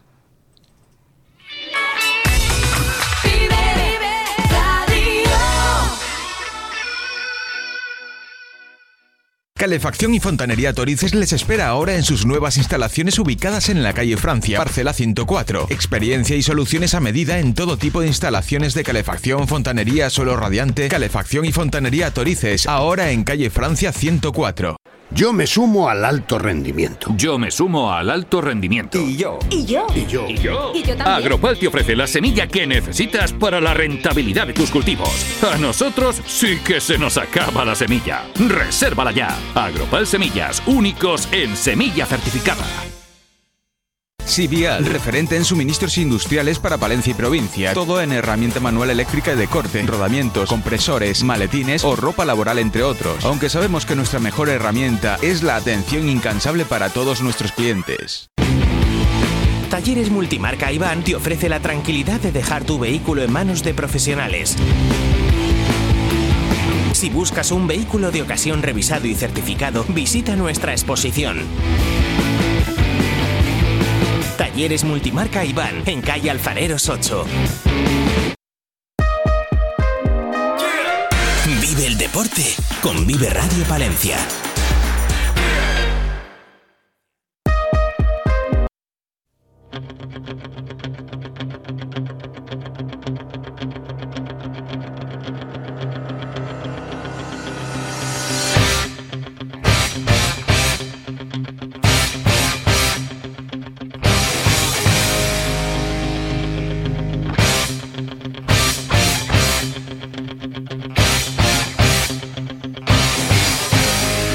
Bueno, y Agustín Ubal ha sido una de las últimas incorporaciones al Thunder Palencia. El uruguayo ya trabaja con el resto del equipo y a las órdenes de Marco Justo y con él ha hablado eh, nuestro compañero de Diario Palentino y de la 8 Palencia, Alberto Moreno.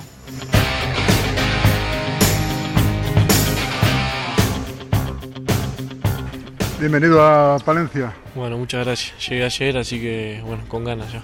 ¿Ya te ha dado tiempo para investigar un poco Palencia, lo que es el equipo y demás? Sí, ya por la ciudad me estuve dando unas, unas vueltas. eh, ahora voy a empezar a entrenar con el equipo, así que bueno, con mucha ganas de conocer a los compañeros, a- al entrenador y nada, eso. Bueno, que ha sido un fichaje express, rapidísimo, ¿no? Sí, de un día para otro casi. eh, el martes me llamaron y el miércoles ya estaba acá. Yo ya tenía ganas de, de empezar la dinámica y bueno, así, así se fue. Bueno, tienes 20 años, pero ya tienes experiencia en ACB. Sí, jugué dos años, digamos, eh, así que bueno, será una experiencia más para cumplir y bueno, con mucha ganas de, de ya sumar experiencia a mi carrera. Pues nada, no te entretenemos Sí, a conocer a los compañeros. que Muchas están ya. gracias, muchas Venga, gracias. Suerte.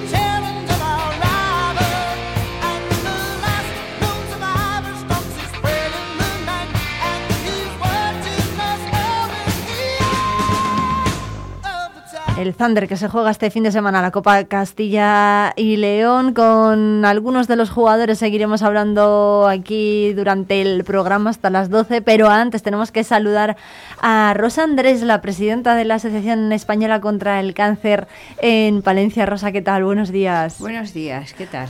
Bueno, que estáis eh, preparando la carrera ¿no? contra el cáncer el próximo 8 de octubre, eh, si no recuerdo mal. Sí. ¿Cuánta gente pensáis que va a acudir a, a esta cita tan multitudinaria?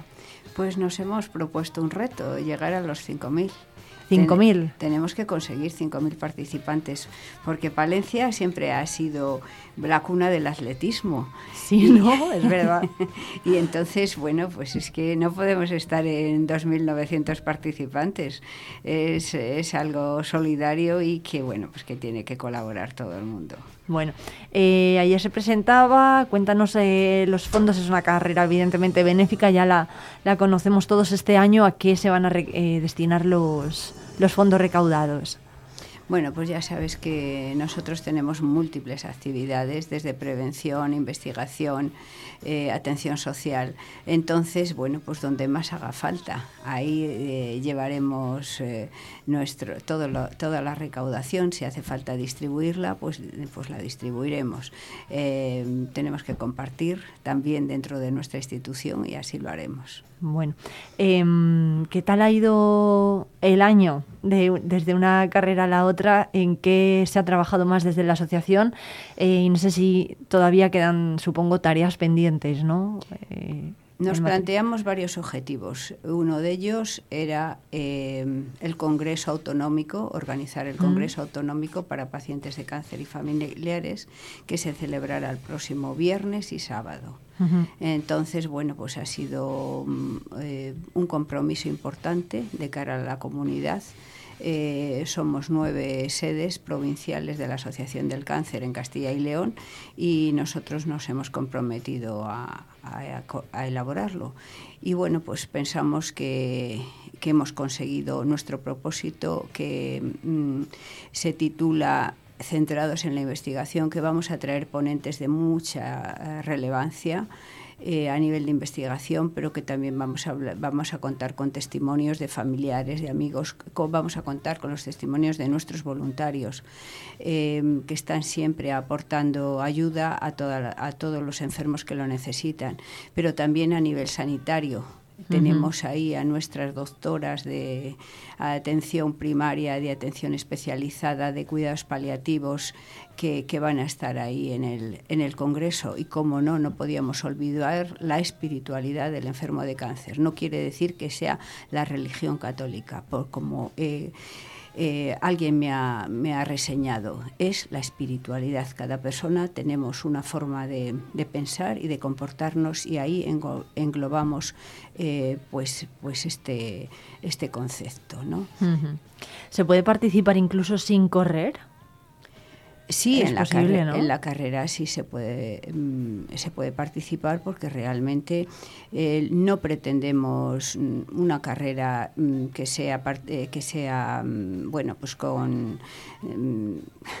vaya, que, que, no es competitiva, que no vaya. sea competitiva, es verdad, perdona, no me salía. Sino que lo que queremos es que sea un día festivo y que todo el mundo pueda ca correr, caminar, eh, hacer eh, medio kilómetro y estar ahí en la meta celebrando, bueno, pues el estar unidos todos contra a favor de los enfermos de cáncer y sus familiares. Bueno, la carrera empieza a las 12 en un circuito que es llano, que es fácil, son cuatro kilómetros. Eh, la salida y la llegada es en el Parque del Salón y el recorrido pues es eh, por la Avenida República Argentina, Plaza España, Paseo de la Julia, Avenida Santiago Amón, Plaza Pío XII, subida al Palacio del Obispo, al, al, palacio, al Palacio de Episcopal, eh, calle Mayor Antigua, calle Santo Pedro, San Pedro, eh, Plaza de la Inmaculada, calle Hospital, calle Santa Teresa de Jesús, Plaza de las Carmelitas, calle Santo Domingo de Guzmán, Plaza San Pablo, Plaza de León, calle Mayor Principal y Plaza Pío XII. Parece que es larguísimo el recorrido, pero bueno, que cuatro kilómetros no son nada, ¿no? Y es liso. Eso asusta mucho, pero lo sí. que digo, que, que, que, alguien puede empezar en el salón, acabar el salón y volver. O sea que lo importante es la participación y, y estar ahí a, al lado de nuestros enfermos. Bueno, la, la inscripción son 8 euros que bueno, además pues, bueno, incluye el dorsal, la camiseta, la, la, bolsa del corredor y se puede hacer desde el 25 de septiembre hasta el 6 de octubre en horario de 11 a 2 y de 5 a 7 en la sede de la asociación, ¿no? Sí. Eh, pero bueno, de luego tenemos otros puntos extras, como puede ser en la Plaza Mayor, eh, en el kiosco del ayuntamiento, ahí estaremos también varios días, ya daremos eh, suficiente difusión para que todo el mundo pueda inscribirse, también en, la, en el centro comercial Las Huertas, uh -huh. o sea que, que tenemos varios puntos de inscripción y, y esperemos que nadie se quede sin sin, inscri sin, inscribirse. Bueno, pues a partir del 25 de septiembre os iremos preguntando ¿eh? a ver cuántos inscritos vais teniendo, a ver si llegamos poco a poco a los 5.000. Rosa Andrés, eh, presidenta de la Asociación Española contra el Cáncer en Palencia, muchísimas gracias y estaremos muy pendientes de esta carrera. Por supuesto, invitar a los oyentes ¿eh? a que se inscriban a partir de ese día, del día 25. Muchas gracias. Muchas gracias a ti.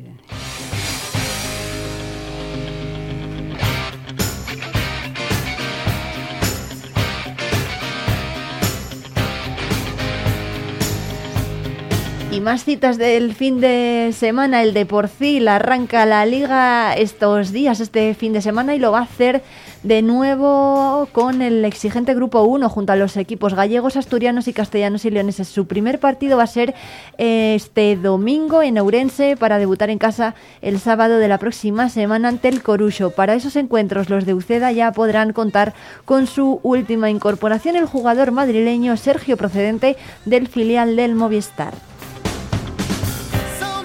Y el Thunder Palencia parte como favorito en la Copa de Castilla y León por ser el equipo de mayor categoría. San Pablo Burgos, Grupo Ureta Tizona y Universidad Europea Miguel Cervantes Real Valladolid pugnarán a partir de estos días por ser el mejor equipo castellano y leonés en esta Copa. La primera semifinal enfrenta al Thunder Palencia y al Real Valladolid a las seis y media de la tarde. El cuadro colegial regresa al Coliseum Burgalés después de un dulce recuerdo donde el mes de junio, eh, donde en el mes de junio el equipo entonces dirigido por Pedro Rivero consiguió ascender a la ACB. Con esta, de esta cita ha hablado nuestro compañero Alberto Moreno con Virto, Víctor Benítez, que también conoce bien el Coliseum. Bienvenido a Palencia. Muchas gracias. contento. Hablábamos antes que tú lo del frío cuando llega aquí a Palencia que, que no pasa nada, que estás acostumbrado, ¿no? Sí, a ver, estuve muchos años en Burgos, yo creo que es una parte que, que ya me siento en casa y, y me gusta, contento de, de estar aquí. Bueno, que son las cosas. Vas a debutar con tu nuevo equipo donde jugaste cuatro años. Exacto, pues así es un poco la vida, ¿no? Eh, lo importante es que acabo de llegar, hay otros jugadores también que están llegando, que el equipo tenga estos partidos para encontrar algo de química y a buscar la mejor manera de jugar juntos y, y ahí empezar la liga de la mejor manera. Bueno, para ti es especial volver a Burgos, pero para el Thunder también, porque no sé si sabrás, ahí se logró precisamente el ascenso. Exacto, no, yo creo que, a ver, son ciudades que, cercanas, ¿no? Que, que la gente de alguna manera se parece, yo creo que tiene una historia, ahora Thunder haciendo una historia muy parecida con la de Burgos, ¿no? Empiezan a debutar en ACB con un proyecto que, que va creciendo y para nosotros es importante también tenerlo, tenerlo claro que, que es un año de retos difíciles, pero el equipo tiene posibilidad de hacer un año muy bueno. Bueno, en cierta manera nosotros nos miramos en el espejo de Burgos. Tú, aunque llevas pocos días, ¿notas esa semejanza entre Burgos y Palencia, entre lo que se vivió aquí y lo que se está viviendo aquí? Bueno, yo, yo imagino que sí, ¿no? Al final, Burgos también, eh, bueno, ha debutado, ha tenido años muy buenos en ACB, o sea, enseñar que se puede llegar, se puede jugar, competir contra los grandes equipos, yo creo que eso es lo más importante. Es un proyecto, aquí también se nota eh, eso de que se habla mucho, de que algo familiar, ¿no? La gente cercana. Y para los jugadores eh, yo creo que nos hace sentir muy bien, ¿no? que, que la gente se importa, que la afición está con el equipo, sobre todo en los momentos malos, ¿no? que eso también eh, se, se pasaba en Burgos. Entonces, pues yo creo que parecido y ojalá la historia de Thunder pues sea bonita y empezaremos con ganas de, de hacerlo bien. Bueno, bien está ir de modesto cuando eres debutante, pero también ambicioso, porque Burgos lograsteis títulos europeos, o sea que... Sí, al final la ambición siempre tiene que estar, ¿no? Siempre mantener, bueno, la cabeza, eh, tenemos que entender lo que hay, ¿no? La dificultad, pero ambición todo jugador tiene que tener, ¿no? Tener sueños, creer en algo importante, pero con los pies en el suelo, ¿no? Jugando, entrenando, preparando cada partido y ya veremos dónde podemos llegar. Bueno, vienes del Mundial. ¿Qué tal la experiencia? Bueno, la experiencia, bueno, fue mi segundo mundial. Yo creo que representar a tu país es algo siempre eh, bonito, ¿no? importante y, y que te da mucha confianza. O sea, al final está entre los mejores de tu país siempre es algo muy, muy guay, ¿no? Para el jugador de, de hacerlo. Y, pero ahora es cambiar un poco el chip y estar con la cabeza aquí. Bueno, jugaste contra España además, ¿no? Sí, sí, lo hemos perdido, no, no pasa nada, España, bueno, de los mejores equipos del mundo, pero la experiencia fue, fue muy bonita. Bueno, tú vienes aquí ahora a Palencia como referencia. Sí, al final, yo creo que por la experiencia que tengo en la liga también, ¿no? De, de poder, tanto dentro de la pista como fuera, de alguna manera ayudar. Y lo más importante, suelo decir, que es el equipo, ¿no? Al final, eh, buscar las victorias, jugar el mejor baloncesto que podemos jugar y cada uno pues haciendo tu, tu trabajo y, y su rol ¿no? dentro del equipo. O sea que a ti, si te echan el equipo a las espaldas, no, no pasa nada, ¿no?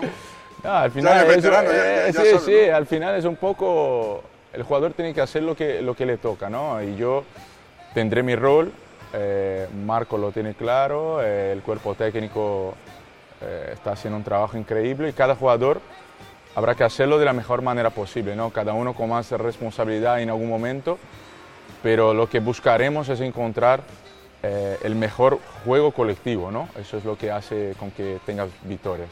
Bueno, como a los dos nos gusta Roberto Carlos, podríamos decir que vas a decir eso de Eudaría Miña Vida por este club. Eh, eh, eh, Eso es, hay que, hay que darlo todo, sabemos, eh, eh, vuelvo a decir, la dificultad que es ACB, pero, pero tenemos condiciones y estamos trabajando para, para hacerlo. Bueno, ya la última. ¿Qué, plan- ¿Qué plantilla te has encontrado? ¿Qué vestuario te has encontrado? Pues la verdad que muy buenas personas, yo creo que eso es lo primero, después en la pista se nota que la gente está muy involucrada, no solo por talento que tienen, pero también por la, por la ambición de, de hacerlo bien, de llevar al Thunder a, a lo más alto que podemos en ACB. y, y eso es lo más importante, es crear química, que los jugadores estén todos, se sientan valorados, involucrados y si lo hacemos junto con la afición, que me dijeron que está lleno todos los días, pues yo creo que aquí será una pista eh, buena de jugar y complicada para, para los rivales. La llamamos la caldera de Castilla, que lo, que lo sepa. Pues muchas es. gracias a vos. Gracias, gracias a vosotros.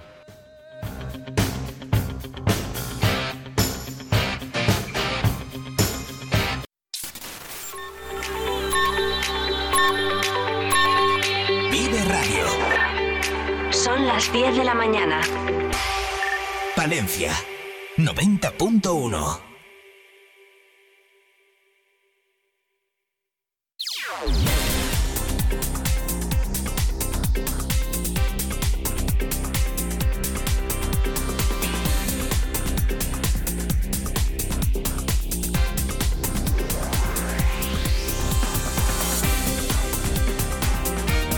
Dos minutos pasan de las 10 de la mañana, estás escuchando la 90.1, esto es Vive Palencia, seguimos en directo y así va a seguir siendo hasta las 12 en punto. Además de escucharnos a través de la 90.1, lo puedes hacer también a través de nuestra nueva página web que acabamos de estrenar, Vive Radio, www.viveradio.es.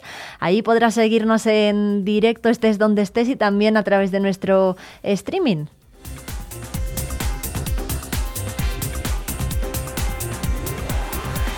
streaming.viveradio.es barra Vive Palencia.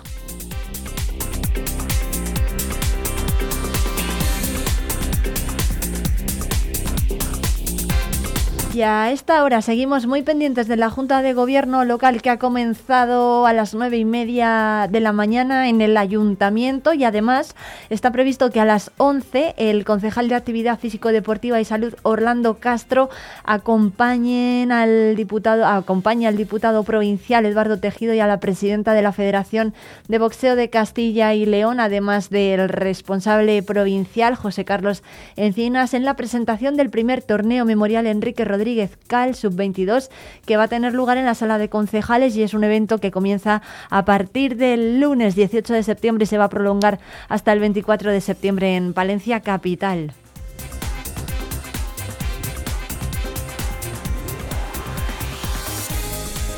Un evento del que, por cierto, también hablamos con Carlos Encinas el lunes aquí en Vive Palencia, el día, el, el lunes eh, en Vive el Deporte.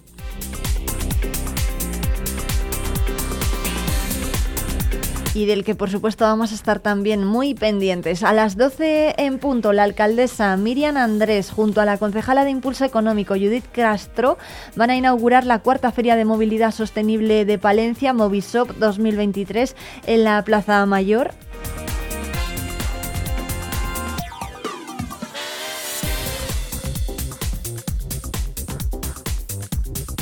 Y a las 10 menos 10 en el Centro Cultural Provincial, la presidenta de la institución provincial, Ángeles Armisen, va a inaugurar la exposición de pintura Pop Art Renacimiento. Lo va a hacer junto a su autor eh, Ramón Margareto, con el que también hemos hablado de esta muestra aquí en Vive Palencia esta semana.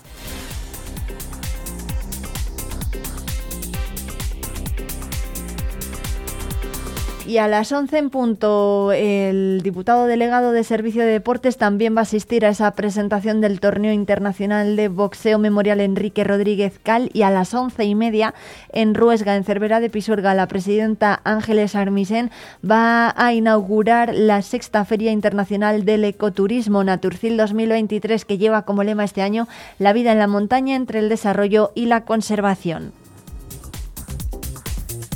Y a las 12, María José de la Fuente, la vicepresidenta primera, va a inaugurar la sexta feria multisectorial del Cerrato que va a desarrollarse durante este fin de semana en el pabellón Adolfo Nicolás de Villamuriel.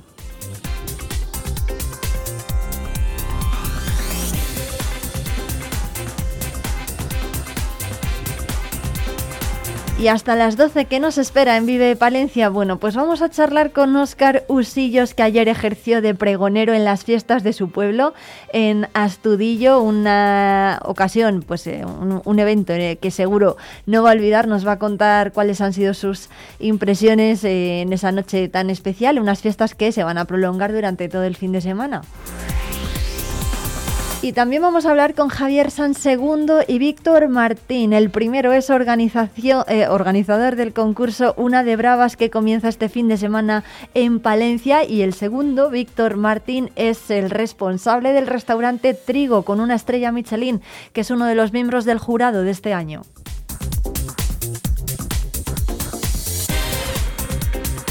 Además, vamos a hablar con Selene Herrero, una, una vecina de Villameriele y de Villalobón que sufre cuatro enfermedades raras. Es un caso excepcional y se va a pasar por los estudios de Vive Radio en Palencia para reclamar ayuda porque padece cuatro enfermedades raras eh, y eh, reclama eh, fondos para sus eh, tratamientos y su recuperación. Además, ha iniciado una campaña solidaria de crowdfunding para recaudar fondos y poder realizar eh, intervenciones, poderse realizar diferentes intervenciones quirúrgicas. Enseguida nos lo va a contar.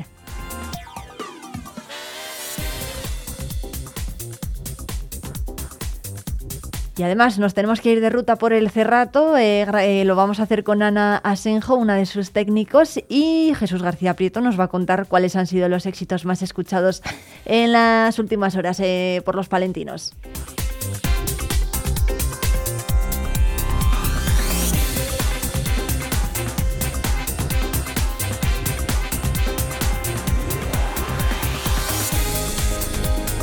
Pero antes, ya saben, son las 17 minutos, así que toca irnos de ruta por la provincia.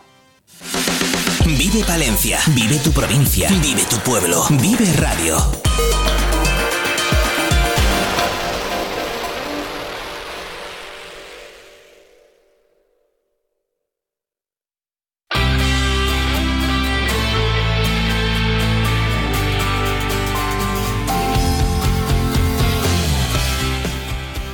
Nuestra ruta por la provincia vamos a visitar una de las localidades que son emblemas sin ninguna duda de, de- Palencia. Estamos hablándoles de Fromista, una villa que está enclavada en pleno camino de Santiago, un camino de Santiago del que por cierto ya hemos hablado más veces aquí en la ruta de la provincia porque hace muy poquito estuvimos en Villalcázar de Sirga y en este caso vamos a hablar de Fromista, lo vamos a hacer con su regidor, con Feliciano Montes. ¿Cómo estás? Buenos días.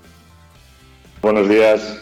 Bueno, eh, lo primero, eh, cuéntanos eh, cómo va todo por Fromista. ¿Qué tal habéis pasado, por ejemplo, el verano? Bueno, pues muy bien. Mira, pasamos el verano con actividades de la Feria del Queso en el mes de julio y las fiestas ahora de, de la Virgen del Otero en septiembre. Todo ha ido perfectamente, muy bien, con mucho público y bueno, ha sido una auténtica novedad. Tener además buen tiempo porque nos llevó muy poquito a pesar de lo que vaticinaban. Y bueno, pues tuvimos un día 8 y un día 9 con merendillas y luego verbenes y demás, pues muy, muy animado. Bueno, eh, oye, ¿cuántos veci- vecinos hay ahora mismo en Fromista? Pues unos 770.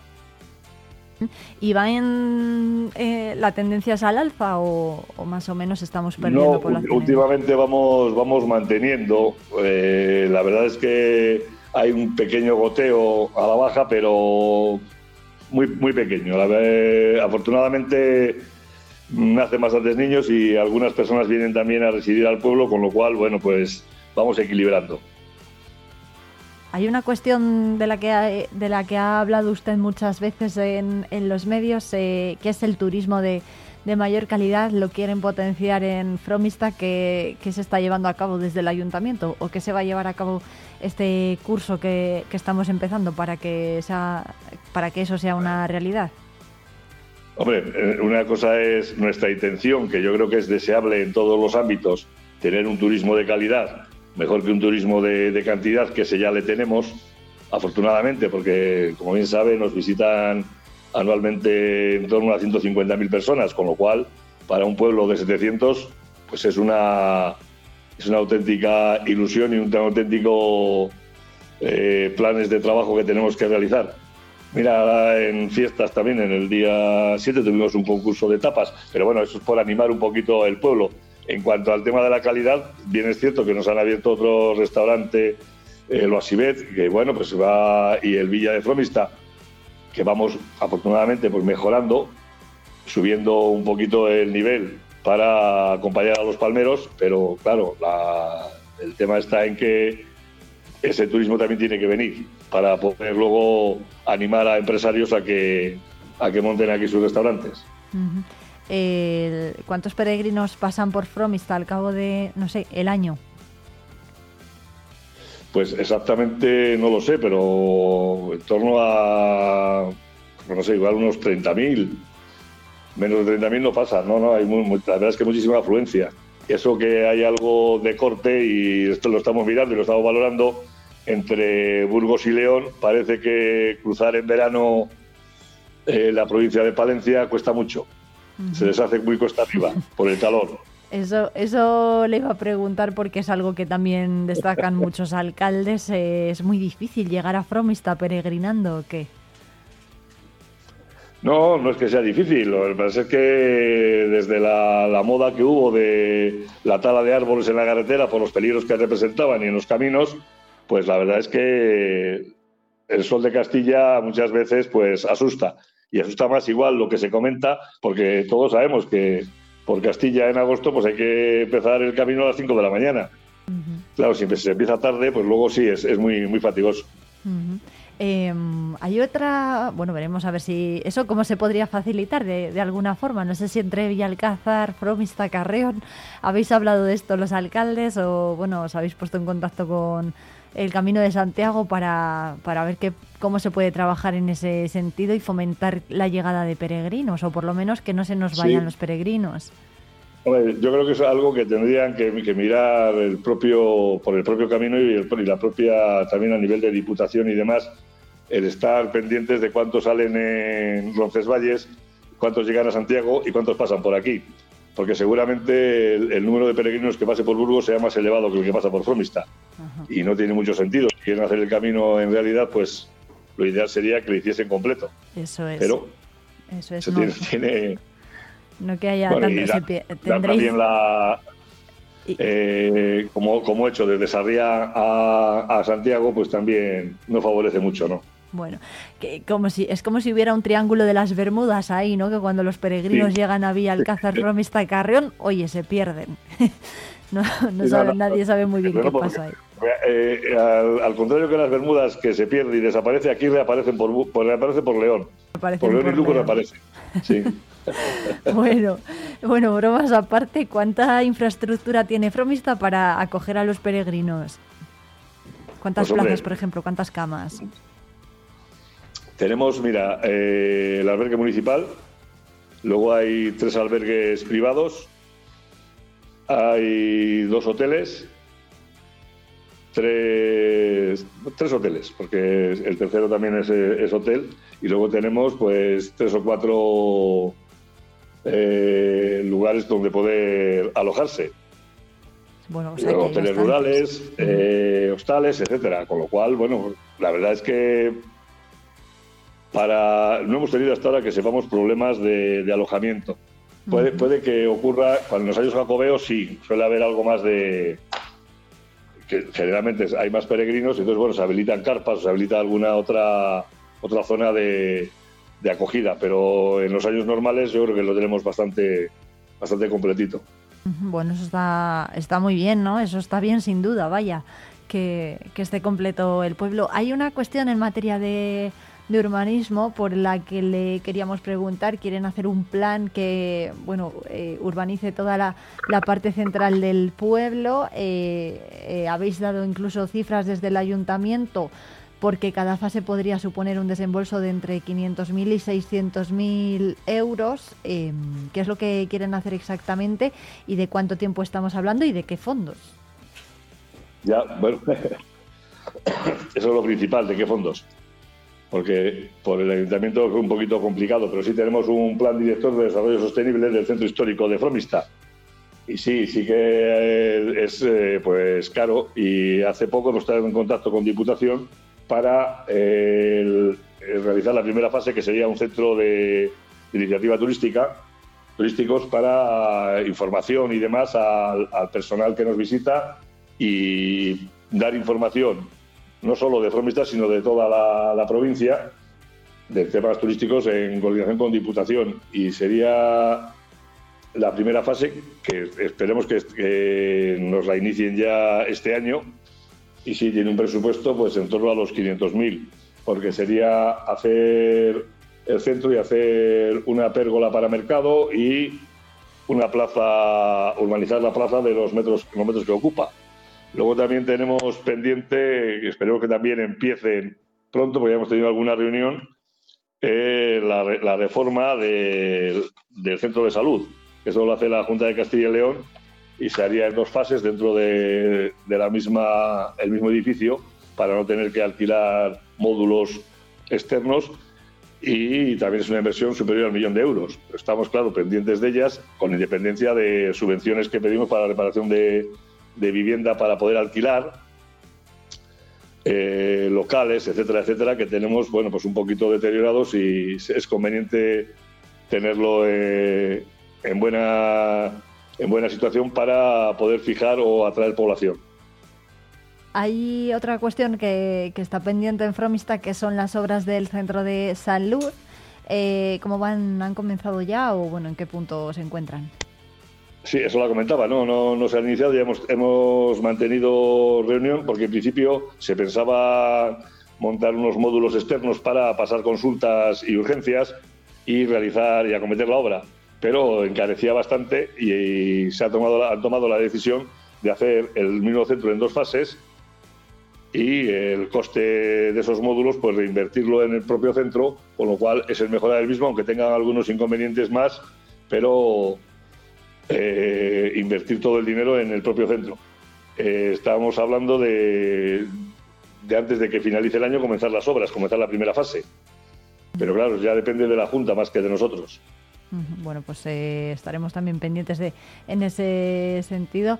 Alcalde, eh, ¿cómo, ¿cómo afronta usted esta legislatura? Usted que ya lleva un tiempo en el ayuntamiento, ¿qué tal está yendo el curso desde, desde mayo? Bueno, pues desde, desde junio, realmente. Bueno, desde el junio, sí, 17 porque de junio, desde el pues llevamos, 17 de llevamos junio. ya casi casi tres meses y bueno, pues pues muy muy poco a poco, muy poco a poco por sabes que son pueblos con poco presupuesto, no tenemos nada más que mm, lo de nuestros impuestos y lo, y lo de las subvenciones que conseguimos atraer a, Fromista por medio de Diputación, Junta, etcétera.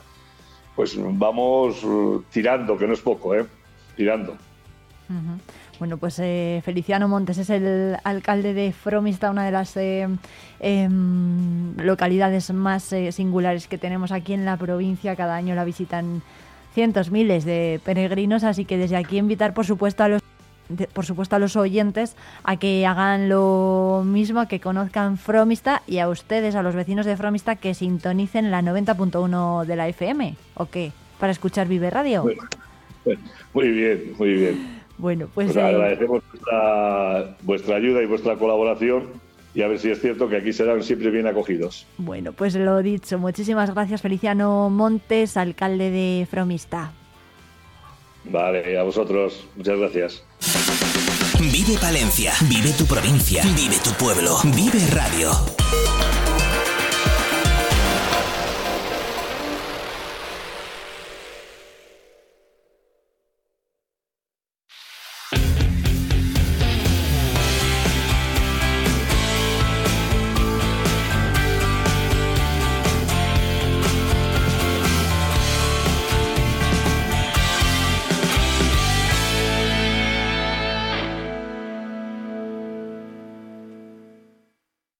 La magia del cine con Cines Ortega y Avenida. Busca tu peli favorita y disfruta a lo grande en nuestras salas totalmente renovadas. Recuerda que los mayores de 65 años los martes tienen entrada a 2 euros. Los miércoles, el día del espectador, podrás hacerlo por 4,50 euros y si quieres celebrar tu cumpleaños con nosotros, disfruta del pack película, palomitas y bebida por 8,95 por persona. La magia del cine te espera en Cines Ortega y Avenida. ¿Te lo vas a perder? Ven y descubre el polígono industrial de venta de baños, sus empresas, servicios y proyectos de futuro. Es un consejo de Intecma, suministros industriales, mecánica, tornillería, transmisión, rodamientos, neumática. Tenemos la solución para todos tus problemas.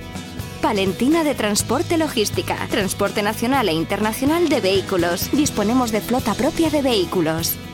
UCI Auto, taller de automoción especializado en electrónica, reprogramación y potenciación de centralitas, electricidad, cerrajería y mecánica.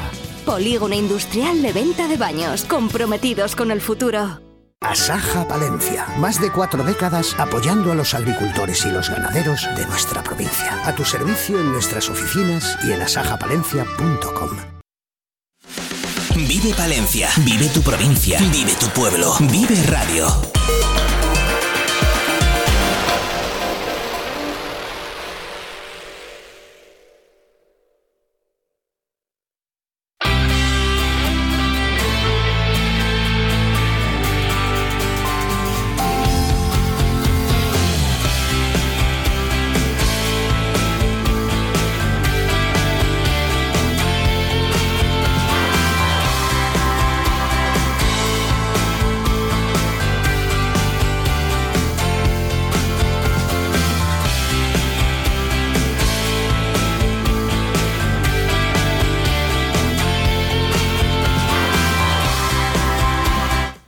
22 minutos seguimos en directo en la 90.1 de la FM Palentina en un día que está siendo pasado por agua y precisamente la lluvia ha hecho que la quinta noche de las velas de baños de Cerrato que se iba a celebrar el sábado mañana 16 de septiembre se posponga al día 23 de, de, septiembre, de septiembre, al fin de semana que viene. Es una noche muy especial para los vecinos de Baños y de venta de baños que tiene lugar en, el, en la Basílica de San Juan de Baños. Y de esta cita vamos a hablar con Óscar Andrés, si la tecnología eso sí nos lo permite.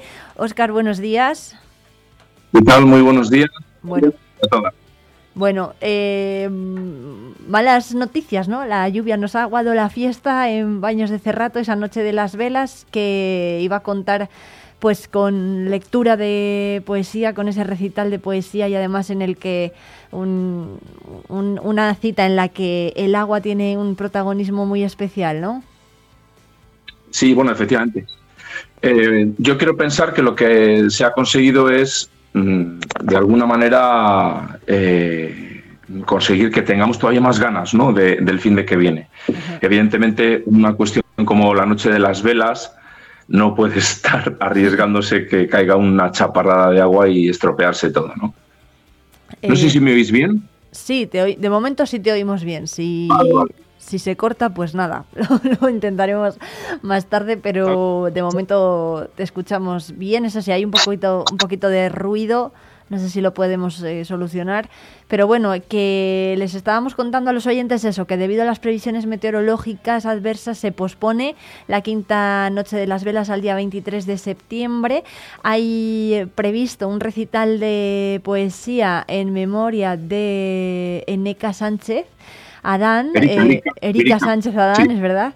Eh, y bueno, cuéntanos un poco cuál es el programa que tenéis previsto y el, y el recorrido también. Bueno, eh, eh, está, está puesto en redes, ¿no? Todos los recorridos que se pueden hacer. Es la zona, como vamos a decir, más, eh, más bella del pueblo, de Baños de Cerrato, especialmente la zona de Basílica, Fuente de San Juan y aledaños, ¿no? La Vega y toda esa zona. Se apagan las luces del pueblo. Eh, por la noche las artificiales, vamos a decir, y queda un ambiente espectacular. Entonces se pueden hacer diferentes recorridos, se pueden hacer todos, porque bueno, pues el, el pueblo lo permite, no es un pueblo ver todos los recorridos que están diseñados y realmente es precioso. ¿no? Eh, y como digo, la Basílica y la Fuente especialmente. Eh, hace unos años, en la segunda edición, hablé con el concejal, con Alfredo, de Cultura, y le, le propuse, ¿no? Digo, Alfredo, tenemos que sacar la poesía a la calle y tenemos que sacarla aquí, a la Fuente de San Juan. Coño, pero en este espacio y tal, digo, es mágico, escuchando el agua como cae, recitando. Eh, digo, hay que hacerlo. Y bueno, pues esta va a ser la cuarta edición en la que lo hagamos. Bueno, ¿cuántos poetas vais a participar? Pues mira, el cambio por el tema de la meteorología ha supuesto que algunos poetas se caigan, claro, porque tienen otros compromisos. Unos en León, otros eh, también son músicos y están, bueno, pues tocando. Eh, eh, así que, bueno, pues eh, hemos tenido que tirar de, de otros poetas que esta tierra nuestra lo permite. Mm, Normalmente colaboramos dos asociaciones o dos grupos de poesía, el grupo de Palencia, que es CIMA, Cultura y Medio Ambiente, y el grupo Perversos de Valladolid. Entonces, bueno, pues Perversos aportará la mitad, van a venir tres poetas y de Palencia van a estar otros tres. Así que, bueno, pues eh, todavía me falta algún fleco de confirmar, pero estaremos entre seis y siete poetas. Bueno, eh, no sé si nos podéis dar algún nombre ya o precisamente preferís no, no mojaros, nunca mejor dicho, eh, por si hubiera más cambios de última hora. Bueno, pues sí, estará Santos de Palencia, estaré yo, estar de Venta de Baños, estará mm, Santos eh, Gómez. la hija de Erika, precisamente. ¿Perdón? Santos Gómez va a estar, decías. Sí, Santos Gómez. Sí, sí, Santos Gómez. Se ha caído Fran Soto, estará Ruth, estará Gustavo, que son de Valladolid también, unos poetas increíbles, además el recitado que tienen es impresionante. Y bueno, cada uno aporta cada año dos poemas sobre el agua. ¿Por qué? Entendemos que Baños es agua y esa frase no es baladí, o sea, está claro que si Baños está ahí es por ese manantial, ¿no? Y ese manantial en el que ya se celebraban ritos paganos antes de la época romana y visigoda, pues eh, ha sido el que ha permitido que Baños se construyera al lado en memoria de San Juan, esa basílica, cuando se cristianizaron esos lugares paganos.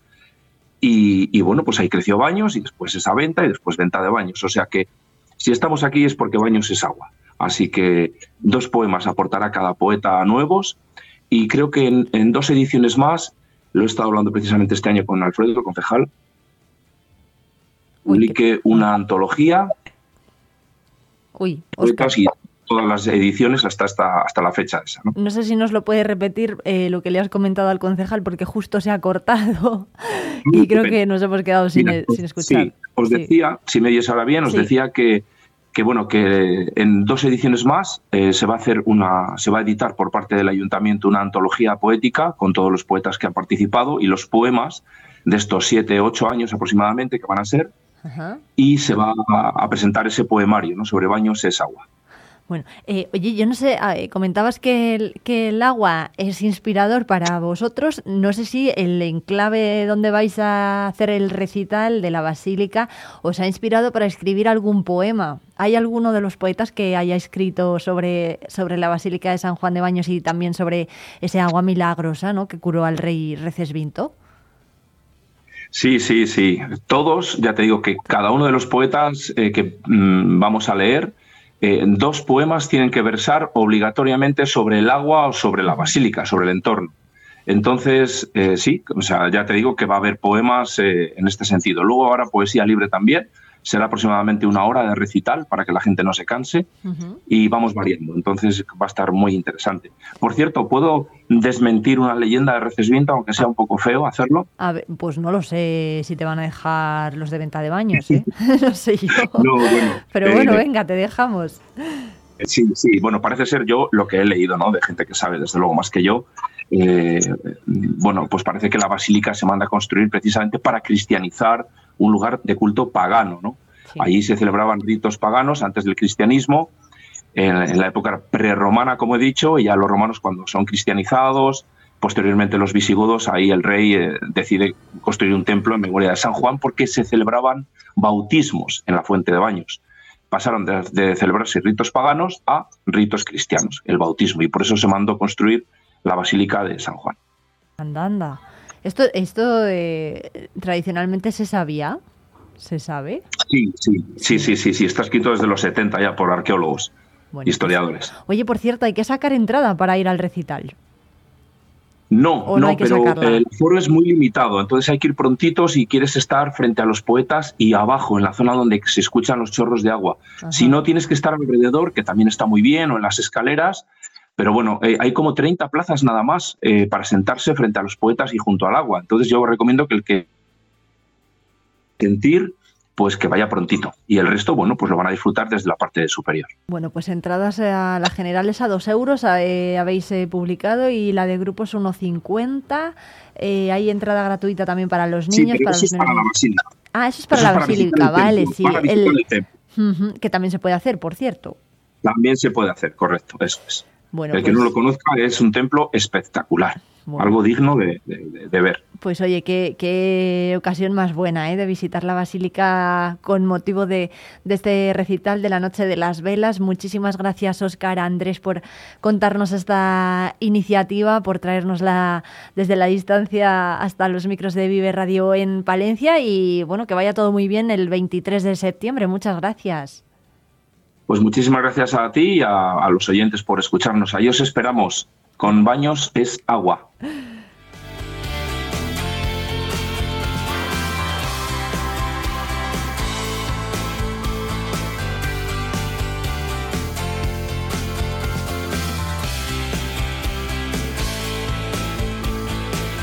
Bueno, pues baños es agua, con ese mensaje nos quedamos. Apúntense el 23 de septiembre, ese recital en un enclave tan especial como es la Basílica de San Juan de Baños, en Baños de Cerrato. Y no dejamos el Cerrato porque estamos eh, a punto de hablar ya con Ana Senjo de la estrategia mujer rural que desarrolla, que ha desarrollado estos eh, dos años Adri Cerrato Palentino.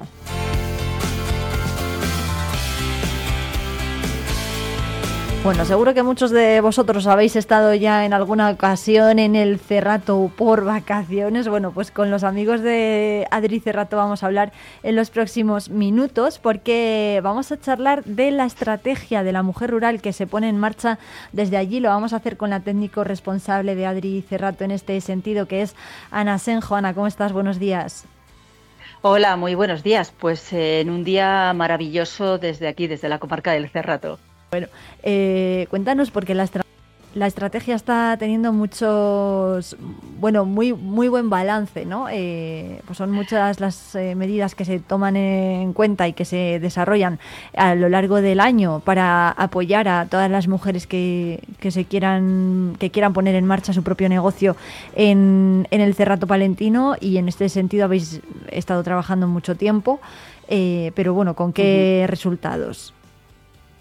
Pues eh, como decías, la estrategia de la mujer rural en los ámbitos agrarios y agroalimentarios es eh, un plan que puso en marcha en el año 21 eh, la Junta de Castilla y León a través de la Consejería de Agricultura, Ganadería y Desarrollo Rural y que estamos implementando en el territorio desde los grupos de acción local, en este caso desde Adri Cerrato Palentino.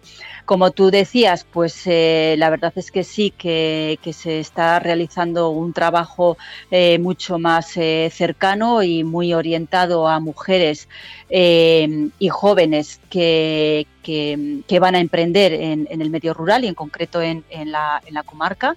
Y parte de nuestra labor pues, es también hacer visible ese trabajo de, las mujeres. Eh, a lo largo de estos eh, meses hemos estado promoviendo su formación, que era uno de los ejes más importantes de, esta línea de trabajo. Y también pues hemos tenido la oportunidad y hay que agradecer a aquellas mujeres que nos han permitido conocer de su proyecto y sobre todo de, esa tarea tan importante que es la de la asistencia y el acompañamiento en esos proyectos de emprendimiento, pero también a, muchas empresarias, eh, empresas que están lideradas eh, por mujeres que ya estaban implantadas en el, en el territorio, en la comarca del Cerrato Palentino y que eh, estaban dando ya los pasos hacia la consolidación de su actividad económica y que en muchos de estos casos pues también ha supuesto la generación de puestos de trabajo. Por lo tanto, el balance que podemos hacer de estos meses eh, está siendo positivo. Eh, evidentemente uno siempre quiere más, siempre decimos que, en términos de números pues igual eh, deberíamos de, de- de haber eh, crecido un poquito en el número, pero yo creo que lo más importante es eso, eh, los proyectos que realmente se han materializado y que ahora mismo pues se están llevando a cabo. Em, ¿Cuántas mujeres, no sé si tenéis más o menos el dato, eh, han participado en el programa y, y cuántas eh, Bueno, han el dato, conseguido sacar el dato exacto, no- nosotros estamos ahora en plena fase de, de- de recopilación de datos desde, desde, el, año noven- eh, desde el año 21 que, que se pone en marcha esta estrategia de mujer rural. No tenemos datos eh, a fecha de, de ahora, tenemos, tenemos personas, tenemos proyectos, pero tampoco mm, nos preocupa tanto el dato final, como te decía, como el hecho de haber materializado eh, proyectos y proyectos nuevos que nos han permitido diversificar la actividad económica de, de la comarca. Pero sobre todo porque eh, tenemos que tener en cuenta que Adri Cerrato Palentino ya venía trabajando en proyectos dirigidos al emprendimiento femenino y al emprendimiento joven. Entonces sí que es cierto que desde la estrategia de mujer rural pues nos ha permitido abrir ese abanico y tener un contacto más directo con los sectores agrario y agroalimentario, que quizá este era el campo menos eh, trabajado y nosotros lo que pretendemos en ese balance que demos pues ahora a final de año abarcando 21, 22 y 23, pues que sea un global de todo lo que se venía trabajando y, y todo lo que se ha conseguido a través de la implementación de la estrategia de mujer rural. Eh, cuando comenzó el proyecto, allá por bueno, pues 2021, no se plantearon cinco ejes con 15 objetivos y 30 medidas. Eh, pues entre ellas estaba eh, hacer más visible ¿no? el papel de las mujeres, empoderarlas, promover su formación, así Sí. como pues eh, mm, promover también el emprendimiento. ¿En qué se les ha formado, por ejemplo? Bueno, pues ev- evidentemente, tú lo que decías, para nosotros era fundamental esos cinco ejes sobre los que ha estado pivotando la estrategia a lo largo de, estos meses. Yo siempre digo que no debemos de, olvidar que, mm, que las mujeres en general y, en particular en la comarca del Cerrato Palentino llevaban muchos años ya demostrando su, su valía profesional, su capacidad emprendedora y sobre todo ese vínculo emocional que tienen con el mundo rural y con la comarca. Eh, eso es lo que nos ha permitido eh, trabajar eh, un poquito más rápido de lo que inicialmente teníamos previsto. En estas actuaciones a las que de las que tú me preguntas, ¿no? Eh, bajo el paraguas de café en femenino, pues eh, hemos abordado eh, formaciones, hemos hecho bastantes horas de, formación, pues por ejemplo en capacidades de liderazgo femenino, cómo aprender a hablar en público, cómo defender tu, proyecto ante un medio de comunicación o ante una administración o incluso ante, ante la empresa a la que quieres eh, comenzar a trabajar. También hemos trabajado herramientas informáticas, eh, Canva.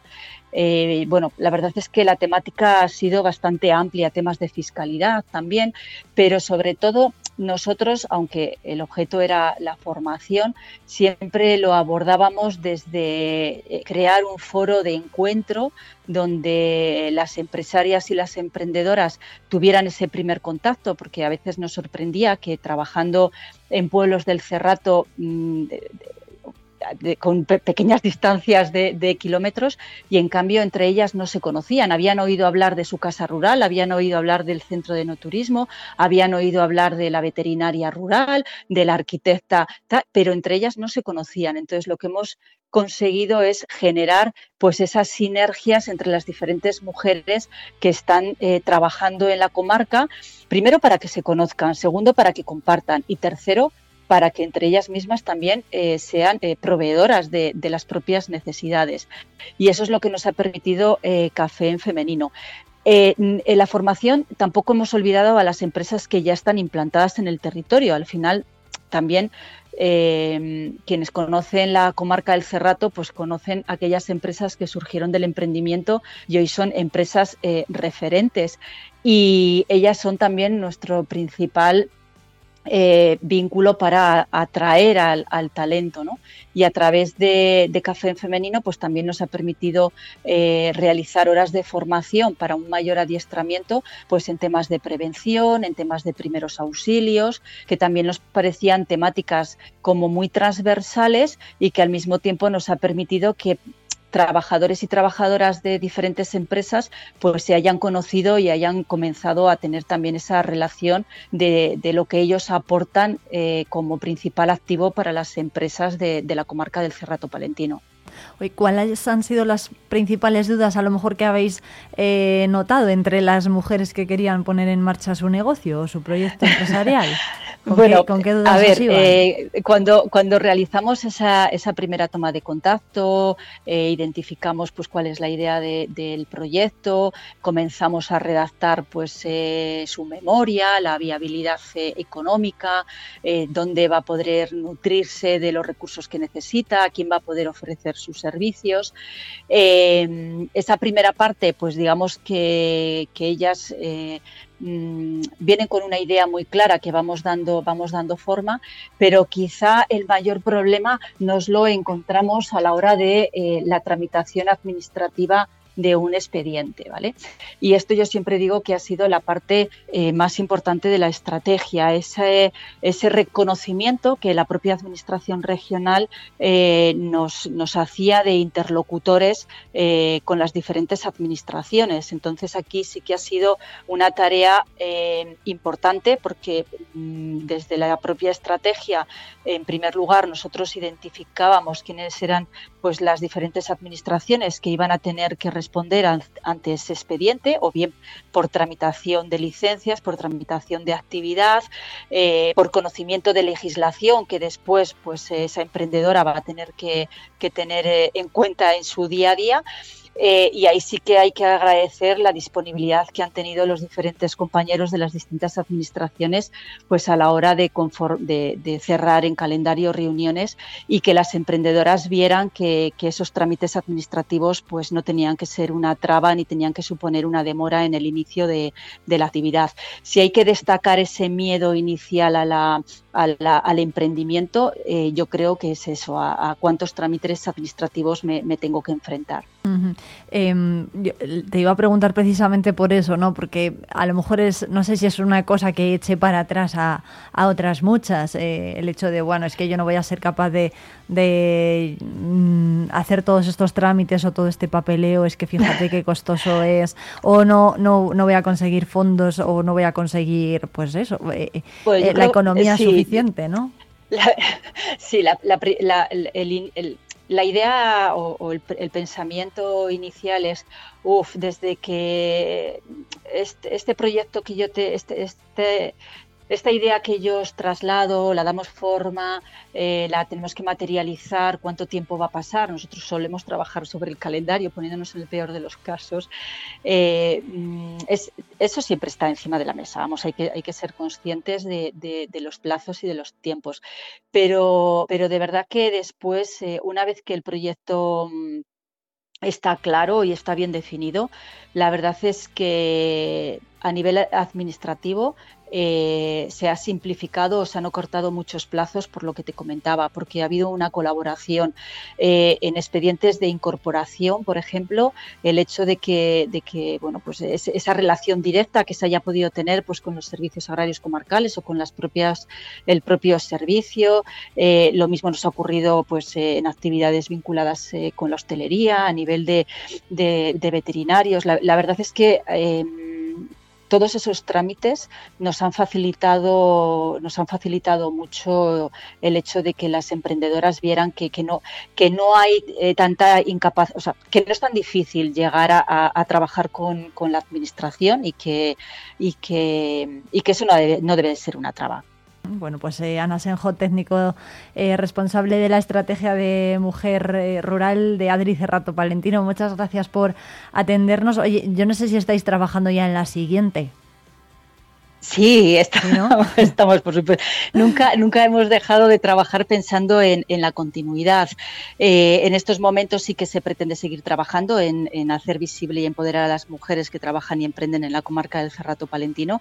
Eh, vamos a seguir dando continuidad y, y ya lo vamos a, a ver materializado porque estamos ahora mismo cerrando varias campañas de promoción con las que pretendemos pues acentuar el protagonismo de un grupo de mujeres emprendedoras y empresarias de diferentes ámbitos profesionales que nos van a abrir las puertas de sus empresas y que ellas nos van a trasladar sus eh, experiencias personales para que sirvan de ejemplo a todas aquellas empresas que a todas aquellas personas que deseen que deseen emprender y también eh, como no pues nos van a servir para mostrar la comarca del Cerrato Palentino como un entorno pues eh, amable para, para el emprendimiento.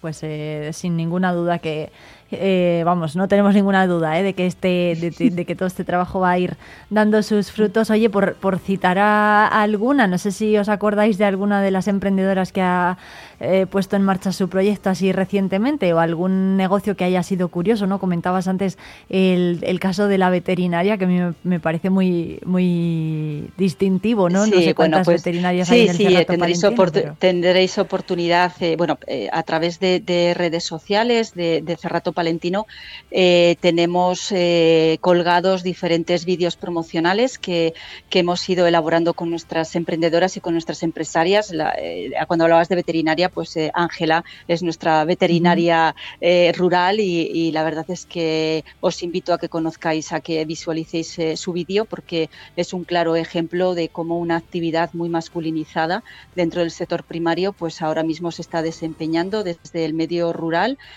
por, una, por una mujer y, y es un claro ejemplo de ese empoderamiento de, de la mujer de, de la comarca del Cerrato Palentino. Pero bueno, mm, seguramente que si yo digo que en el Cerrato tenemos eh, el mejor centro de enoturismo de España, eh, la gente ya le viene a la cabeza la zarcera y por supuesto eh, conocen o seguramente que ya reconocen a Julia López que junto con Pachi pues están liderando este proyecto que tantas alegrías ha dado a la comarca del Cerrato Palentino y sobre todo el trabajo que están haciendo por también visibilizar más eh, la cultura del vino y dar una nueva oportunidad a todos aquellos visitantes que en torno al, al vino pues están descubriendo nuevos eh, territorios. ¿no? O sea, son claros ejemplos de cómo se diversifica la actividad empresarial y que sirven de una u otra forma pues eh, eh, para el desarrollo económico de nuestros espacios rurales, que al final es para lo que estamos trabajando desde el grupo de acción local Adri Cerrato Palentino. Bueno, pues Ana Senjo, técnico de estrategia de mujer rural eh, del Cerrato, del Adri, de Adri Cerrato Palentino, muchas gracias. Pues muchísimas gracias eh, a vosotros por abrirnos esta pequeña ventana en Vive Palencia. Un saludo. Vive la escapada en Vive Radio Palencia.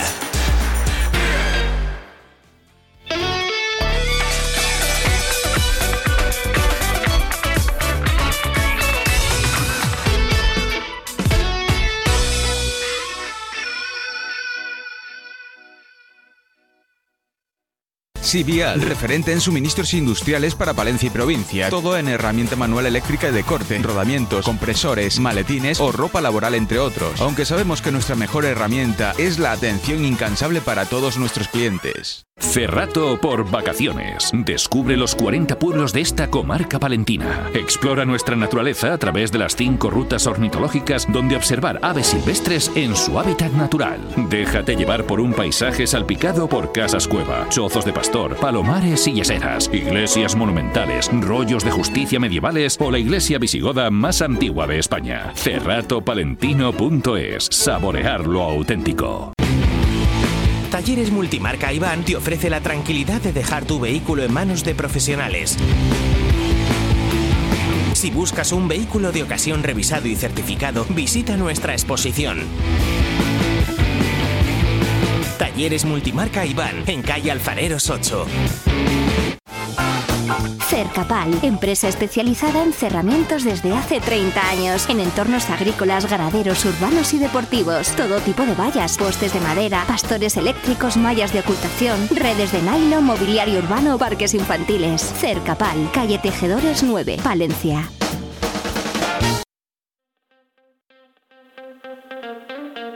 Vive Palencia con Irene Rodríguez.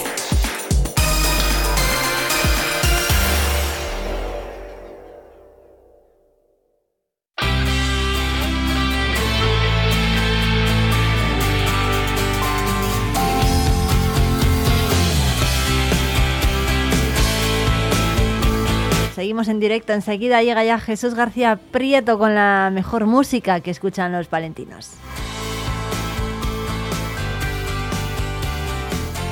Pues ya estamos en viernes y en Vive Radio Palencia vamos a celebrarlo por todo lo alto. En el 90.1 sonando una de esas canciones que lo están petando en prácticamente todo el planeta, especialmente en Reino Unido, que es desde donde llega Peggy Goo, nuestra próxima invitada.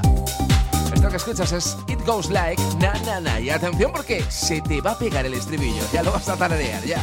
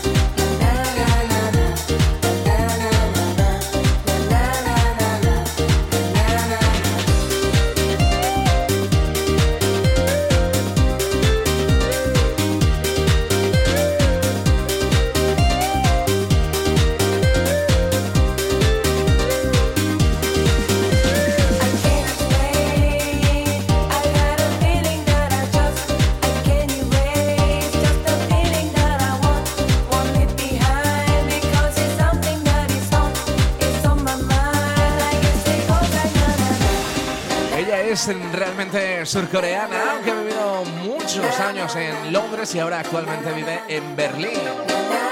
Este Na Na Na nos transporta a los días del final de verano. Ritmos caos contemporáneo con el estribillo que recuerda a ese efecto de guitarra que evoca el clásico en APM TV Camp de ATV, clásico de 1998 en las pistas. Peggy Cool, It was like Na Na. DJ, productora, empresaria de moda, está haciendo bailar este veranito, o al menos lo que resta de él, ¿eh? Así hemos comenzado este repaso de viernes que nos va a traer ahora lo último de Ana Mena junto a Fred de Palma. Con sonido de bachata incluido. Esta versión en castellano de Criminal. Con el silenciador noche.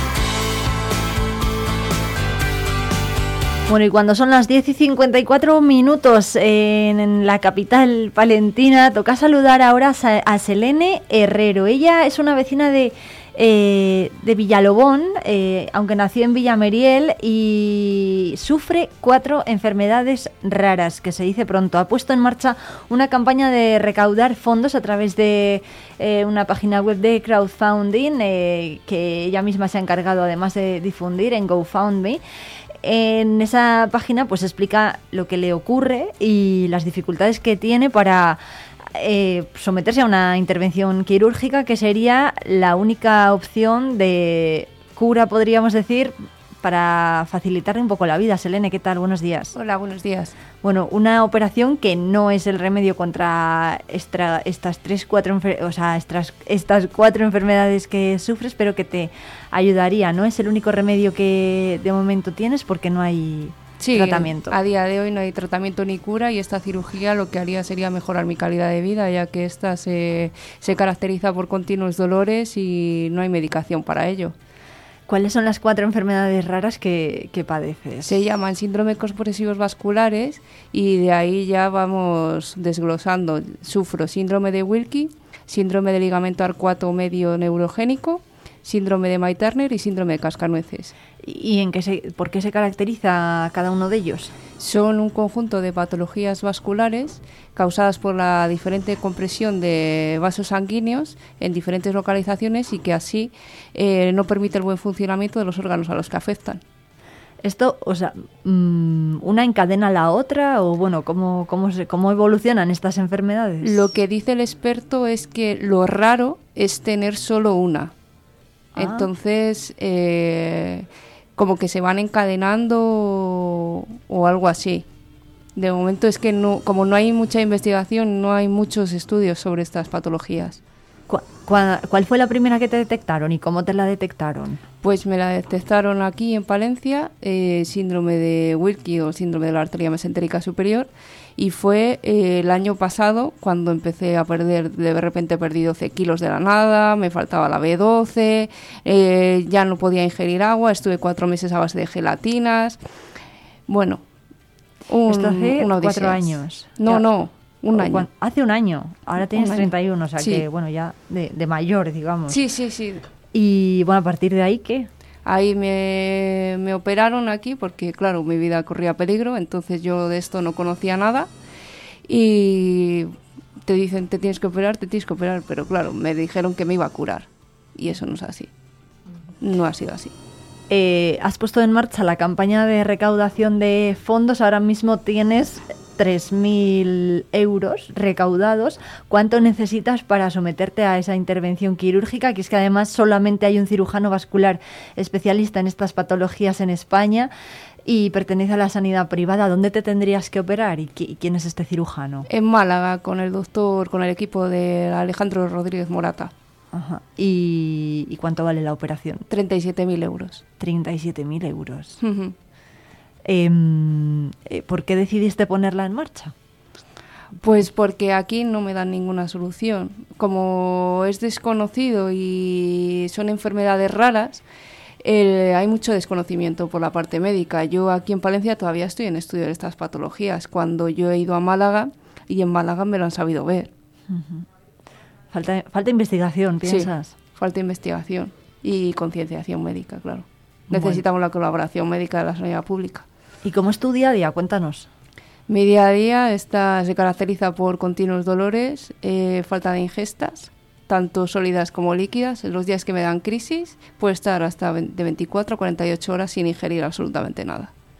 Claro, porque en el momento en el que comes, ¿qué te ocurre? O bueno, no sé si, qué alimentos puedes comer, no puedes comer absolutamente nada, puedes comer solamente líquidos. Cuéntanos qué, ahora mismo, eh, ahora mismo estoy a, a líquidos pero con cuatro purés contados de calabaza, calabacín, sin ningún tipo de ingrediente más.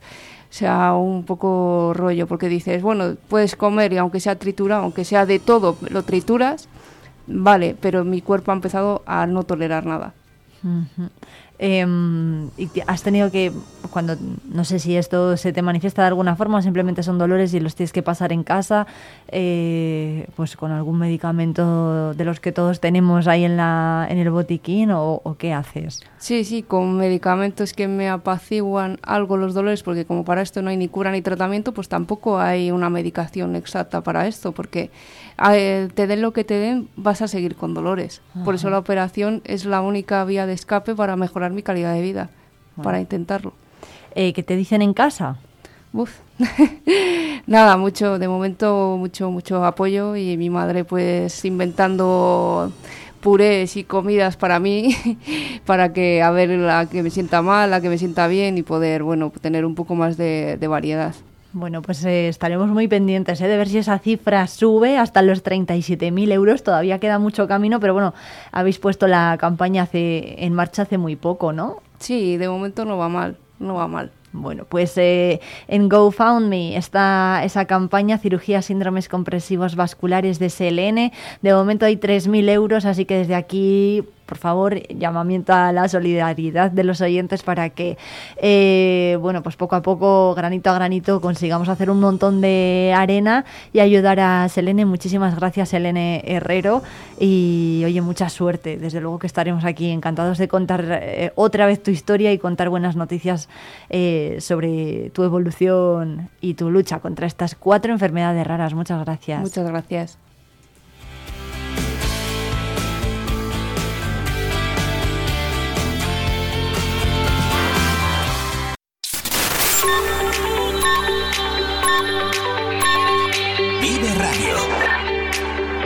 Las 11 de la mañana. Palencia, 90.1.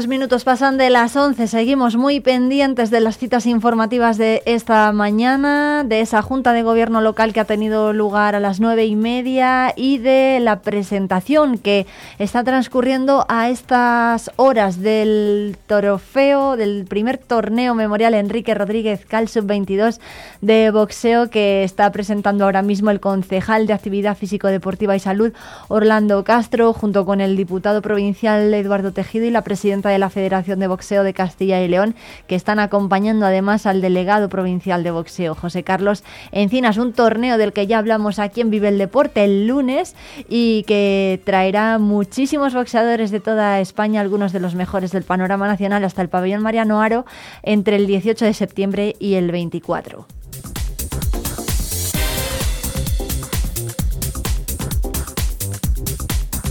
Y además a las once y media se inaugura en Cervera de Pisuerga la sexta Feria Internacional del Ecoturismo Naturcil 2023, cuyo lema es este año La vida en la montaña entre el desarrollo y la conservación. Y a las doce se inaugura otra en Villamuriel de, Cerrato, eh, a la que va a asistir la vicepresidenta primera de la Diputación, María José de la Fuente. Es la sexta Feria Multisectorial del Cerrato, cuyas novedades nos contó, nos las contó también aquí en Vive Radio Palencia Roberto Martín, el alcalde de la localidad localidad. Más de 41 expositores de todos los sectores están citados.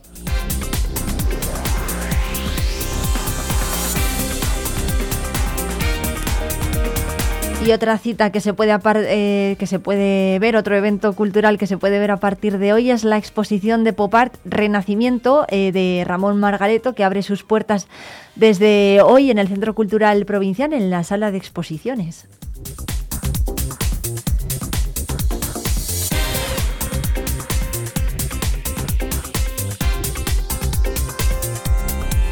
Y otra de las citas que regresa este fin de semana tiene que ver con lo culinario porque vuelve a Palencia el concurso internacional Una de Bravas, eh, una de Bravas, con ella, con algunos de los protagonistas, de sus protagonistas. Vamos a hablar en los próximos minutos. Eh, ya está por aquí por el estudio Javi San Segundo de la organización y también Víctor Martín, estrella Michelin, cocinero vallisoletano que es miembro del jurado de este año.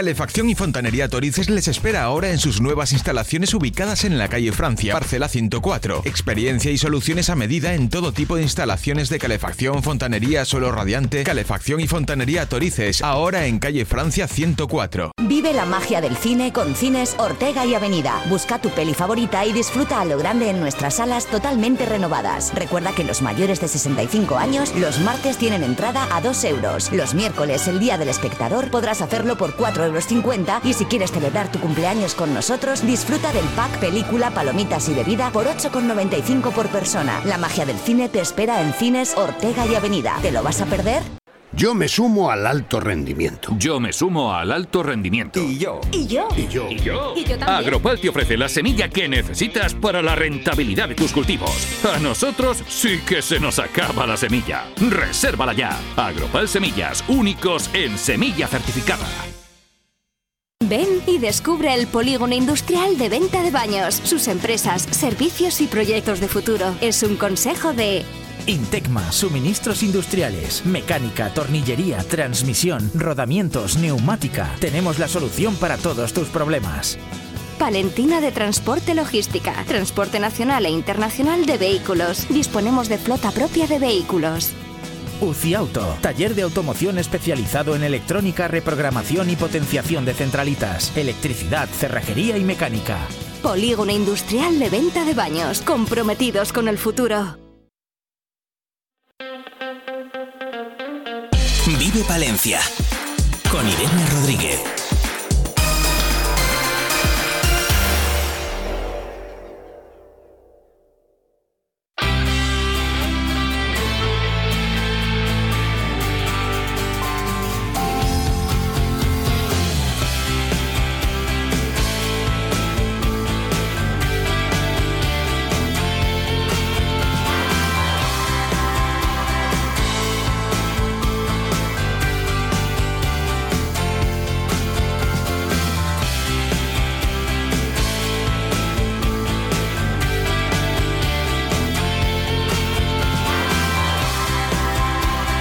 Se prepara ya para proclamar las mejores patatas bravas del mundo en la cuarta edición del concurso internacional Una de Bravas, este evento que va a reunir a profesionales de la eh, gastronomía, de la alta gastronomía, arranca este domingo con la celebración de una ronda eliminatoria entre siete cocineros de Palencia de la capital y de la provincia. Y ya sabéis que estamos en directo así que abrimos líneas. Os recordamos que podéis participar en el programa en el 669 22 78 75 y a través también de palencia que es nuestro correo electrónico. Ahí lo tenéis abierto y nos podéis contar dónde coméis vosotros las mejores patatas bravas eh, en Palencia o fuera de o fuera de Palencia. No, no importa hoy vamos a dar, a dar cabida aquí también a otros establecimientos. O qué tiene que tener, por ejemplo, una patata brava para que eh, conquiste vuestro estómago? Bueno, pues esta misma pregunta se la vamos a hacer también a Javi San Segundo, que es uno de los organizadores de, esta, de este certamen, que desde luego ha captado la curiosidad de muchísimos cocineros a nivel nacional. ¿Qué tal, Javi? Muy, muy bien, muy bien, Irene. Encantado de estar aquí con vosotros. Bueno, muchísimas gracias por... Eh, por pasarte por aquí por el estudio. Cuatro ediciones ya del concurso y este año además estamos eh, vamos a recibir a Víctor Martín del restaurante Trigo de Valladolid con una estrella Michelin que nos está escuchando también al otro lado del teléfono. Javi, buenos días. Hola, buenos días. ¿Qué tal estáis? Bueno, Hola, Víctor. Bueno, eh, creo que os conocéis, saludaros desde la distancia si queréis. Sí, sí.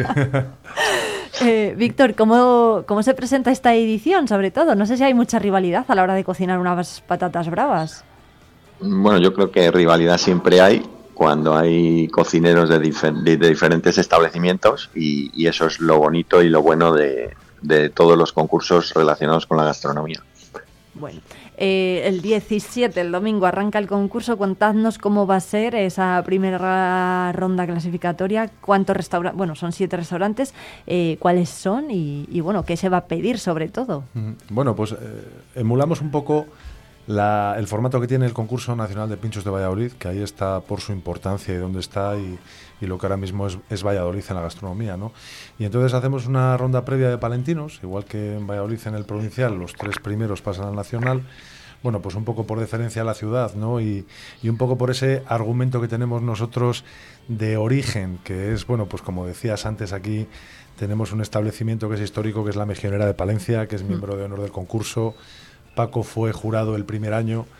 Y además es una cosa que siempre me gusta decir y contar porque mm, solo ha habido una encuesta a nivel nacional en un medio de comunicación para buscar las mejores patatas bravas, que además es un medio de comunicación que no existe en Palencia.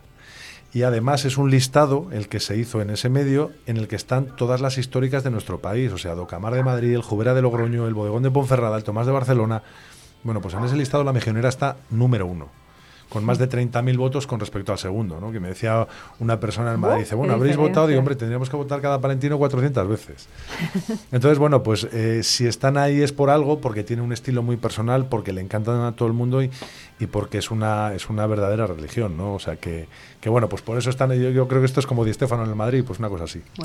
Eh, Víctor Martín eh, ha probado las bravas de la mejillonera de Palencia. Sí, yo por, yo por suerte mi familia toda es de Palencia, eh, tengo bastante familia eh, en, la zona del Cristo y bueno, por todo Palencia realmente, porque mis padres son, uno es del norte, de la zona de Guardo y, mi madre de la zona de la Ojeda. Y desde pequeñito he estado por Palencia y uno de los sitios donde íbamos a tomar lo que se llamaba el vermú, en nuestro caso era el butano porque éramos, éramos pequeños, pues eran las, las bravas de la mejillonera. Y yo no sé, no, no, no sabría decirte el número de veces que he pasado por allí, pero son unas cuantas. Eh, que tiene que tener unas una, que tienen que tener unas bravas para, para que se las considere buenas Javi pues unas bravas hay que tener para a ver yo digo desde un punto de vista eh, profesional una variedad de patata concreta mm. o concretas porque seguramente que haya varias eh, que la patata esté en su, en su punto óptimo, una, una cocción eh, pues muy uniforme para que cuando la gente vaya pues siempre las encuentre de una misma manera. Y luego están las, las salsas que se le añaden, que eso ya es el secretillo de cada, de cada establecimiento. Mm. Y, bueno, pues eh, a partir de ahí es el propio cliente el que decide si le gusta, no le gusta, etcétera, etcétera. Pero vamos, en el caso, por ejemplo, de la mejilla de Palencia, no sé cómo lo hacen, pero siempre, siempre están igual de buenas. Oye, eh, dices la cocción, eh, ¿cocidas o fritas? Eh, pochadas. o sea, cocidas, confitadas en grasa y luego hay gente que las, las fríe más, fríe menos, pero bueno, yo creo que para la patata brava la, eh, digamos, el confitarlas en grasa es, es, el mejor punto, dándolas un punto de crujiente pero muy melosas en el centro. Sí, yo estoy, estoy de acuerdo, es lo que necesita la patata por dentro para, para estar rica. Y luego, bueno, es uno, lo que está diciendo Víctor, es uno de los puntos que, que el jurado valora, ¿no? Es decir, que mm, lo que decía Víctor, que cuando vas a un sitio y, y la patata brava, pero vamos, esto con cualquier producto, ¿no? Que siempre está igual. Bueno, pues uno de lo, una de las características que el jurado tiene que valorar, pues es que luego la patata se pueda replicar en el negocio. Que si tú tienes la barra llena, tú puedes, o sea, no tendría sentido una, un plato que necesites 35 minutos para emplatar desde su comienzo, su ejecución, bueno, pues entonces, mm, bueno, pues eso es uno de los criterios. Al final el más importante es que estén buenas.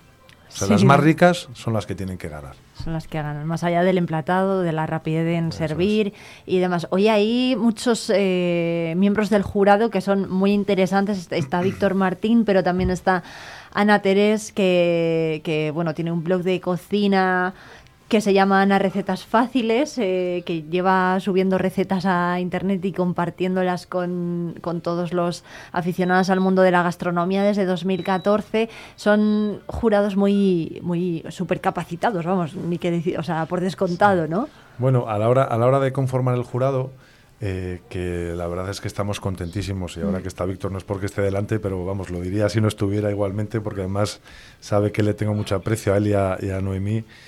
Em, pues intentamos conformar un jurado que abarque un poco todas las áreas que puede tener la gastronomía. ¿no? En este caso, pues como presidente tenemos a Víctor, con una estrella Michelin en Restaurante Trigo en Valladolid. Luego, como cocinero, tenemos a Javier Sánchez también, que, bueno, pues un cocinero muy televisivo, estuvo en Aquí la Tierra, bueno, es mm. uno de los colaboradores de Aquí la Tierra, Canal Cocina, Telemadrid. Traemos un poco por, ya es la tradición, ¿no? A Isaac Montoya, que es el ganador del concurso del año pasado y nos, nos dará a probar, bueno, dará a, los participantes de este año en la cena la receta ganadora del año pasado. Y luego a nivel de, de comunicación y marketing gastronómico traemos a Raquel Mendaña desde Asturias. Y eh, luego a Ana Terés, a la que estabas haciendo mención, bueno, pues que es una de las top nacionales, tanto en Facebook como en Instagram y en YouTube. Hablamos de, de comparaciones, eh, para que nos hagamos una idea por nombrar a, personas conocidas, ¿no? Pues Chicote tiene 700 y pico mil, Jordi de Masterchef tiene un millón doscientos, esta mujer tiene dos millones y medio. Yo, 5 millones en YouTube, eh, más de 5 millones en, en, eh, en, Facebook. Entonces, bueno, pues una, además es una persona encantadora. Bueno, y se viene desde eh, Logroño. Eh, y ahora que mencionas esto, el hecho de que venga gente que mueve el, mundo de la gastronomía a través de las redes sociales es importantísimo también para que se hable de Palencia estos días, ¿no? De la patata, de la ojeda que, decía Víctor, por ejemplo, de las bravas que se sirven aquí, de la hostelería mm. de, de Palencia, de la capital y de la provincia, que es importantísimo que venga gente de fuera a conocerlo, a trabajar también en el producto, es muy importante, ¿no? Sí, sí. Al final el concurso, por todas las noticias que tiene, y era un poco la idea inicial, ¿eh? o sea, era la única receta que, como patrimonio un poco de, toda España, que puedes ver en cualquier barra de cualquier provincia, de la cual nunca había habido un concurso. Y esa mm. era la noticia, porque además es un producto barato, asequible, no tienes que asar 15 lechazos por la mañana, ¿no? Sí, es, sencillo. claro, entonces ha generado, bueno, pues mucha, mucha comunicación, muchas noticias y bueno, pues Palencia está sonando en estos días. Bueno, pues el domingo empieza el concurso y la gran final va a ser el 18, el lunes, en el Hotel eh, Rey Sancho. Mm, ahí que se va, bueno, ¿cuál va a ser la dinámica de ese día? Pues a partir de las 9 de la mañana eh, se reúne a los cocineros. El primero saldrá a las 9 y media, al aire libre en los jardines, entrada abierta para todo el que quiera asistir. El hotel va a poner una tapa de patatas bravas para todo el mundo que se quiera acercar. Y entonces en ese formato show cooking de, mm, con tres box de cocina, hay 15 minutos para emplatar por parte de cada cocinero para presentárselo al jurado y una vez terminado, pues cada cinco minutos irán saliendo a, a box de cocina hasta rematar todos por la mañana y después de comer la entrega de premios por la tarde. Bueno, pues eh, em, Javi San Segundo y Víctor Martín, muchísimas gracias a los dos por atendernos, por contarnos esta previa del concurso internacional. Uno, una de bravas, que tengan mucha suerte los cocineros. Y Víctor, yo no sé si vais a ser muy exigentes. Bueno, siempre, siempre que hay un concurso hay que, hay que actuar con total imparcialidad, es decir, eh, pero sí que es cierto que, bueno, pues que basta que basta que nos desplazamos hacia allí, que la gente viene, más que más que exigentes, lo que tiene que ser es una fiesta de, de lo que habéis dicho, ¿no? Un poco de la gastronomía y de, y de Palencia. Bueno, pues dicho queda, Víctor Martín, eh, chef con una estrella Michelin del restaurante Trigo de Valladolid y Javi San Segundo, organizador de, la cita. Muchas gracias y mucha suerte. Muchas gracias, Irene. Víctor, muchísimas gracias. Un abrazo. Nos vemos. nos vemos pronto. Un fuerte abrazo a los dos. Un saludo, Víctor.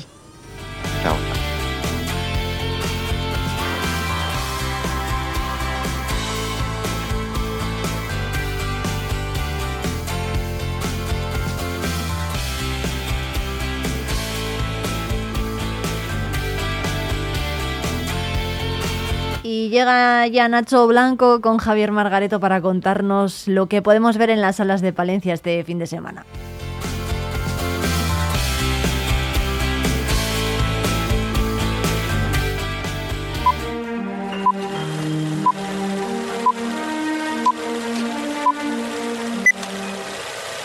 Volvemos una semana más a Ortega para hablar de cine, porque nos encanta hablar de cine y con quién mejor que con Javier Margareto. Lo primero de todo, muy buenas. ¿Qué tal? Muy buenas, Nacho. Semana cargadita de estrenos. Hablábamos la semana pasada que teníamos dos. Eh, para ir recuperándonos después de San Antonín. Esta semana cinco, así de golpe. ¡Bum! ¡Bumba!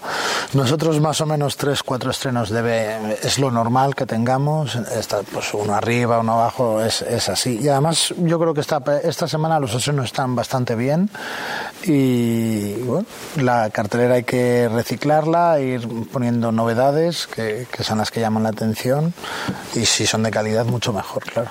Empezamos por una esperada como es After, aquí acaba todo en teoría, veremos, pues lo que comentábamos también la semana pasada de las sagas, que bueno, en teoría se acaba y luego de repente te sacan otra. ¿eh? Yo ya no me atrevo a decir, no es la última, no me, yo no me atrevo a decirlo porque siempre, ay, bueno, ay, pero es que Tessa se ha vuelto a enamorar de otro chico y entonces ahora es after, no, es, es before.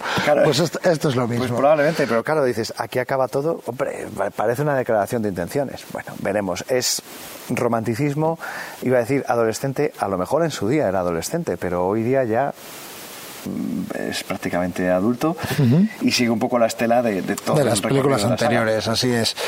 Yo siempre digo que es casi casi como 50 sombras de Grey sin, sin ser para adultos, ¿no?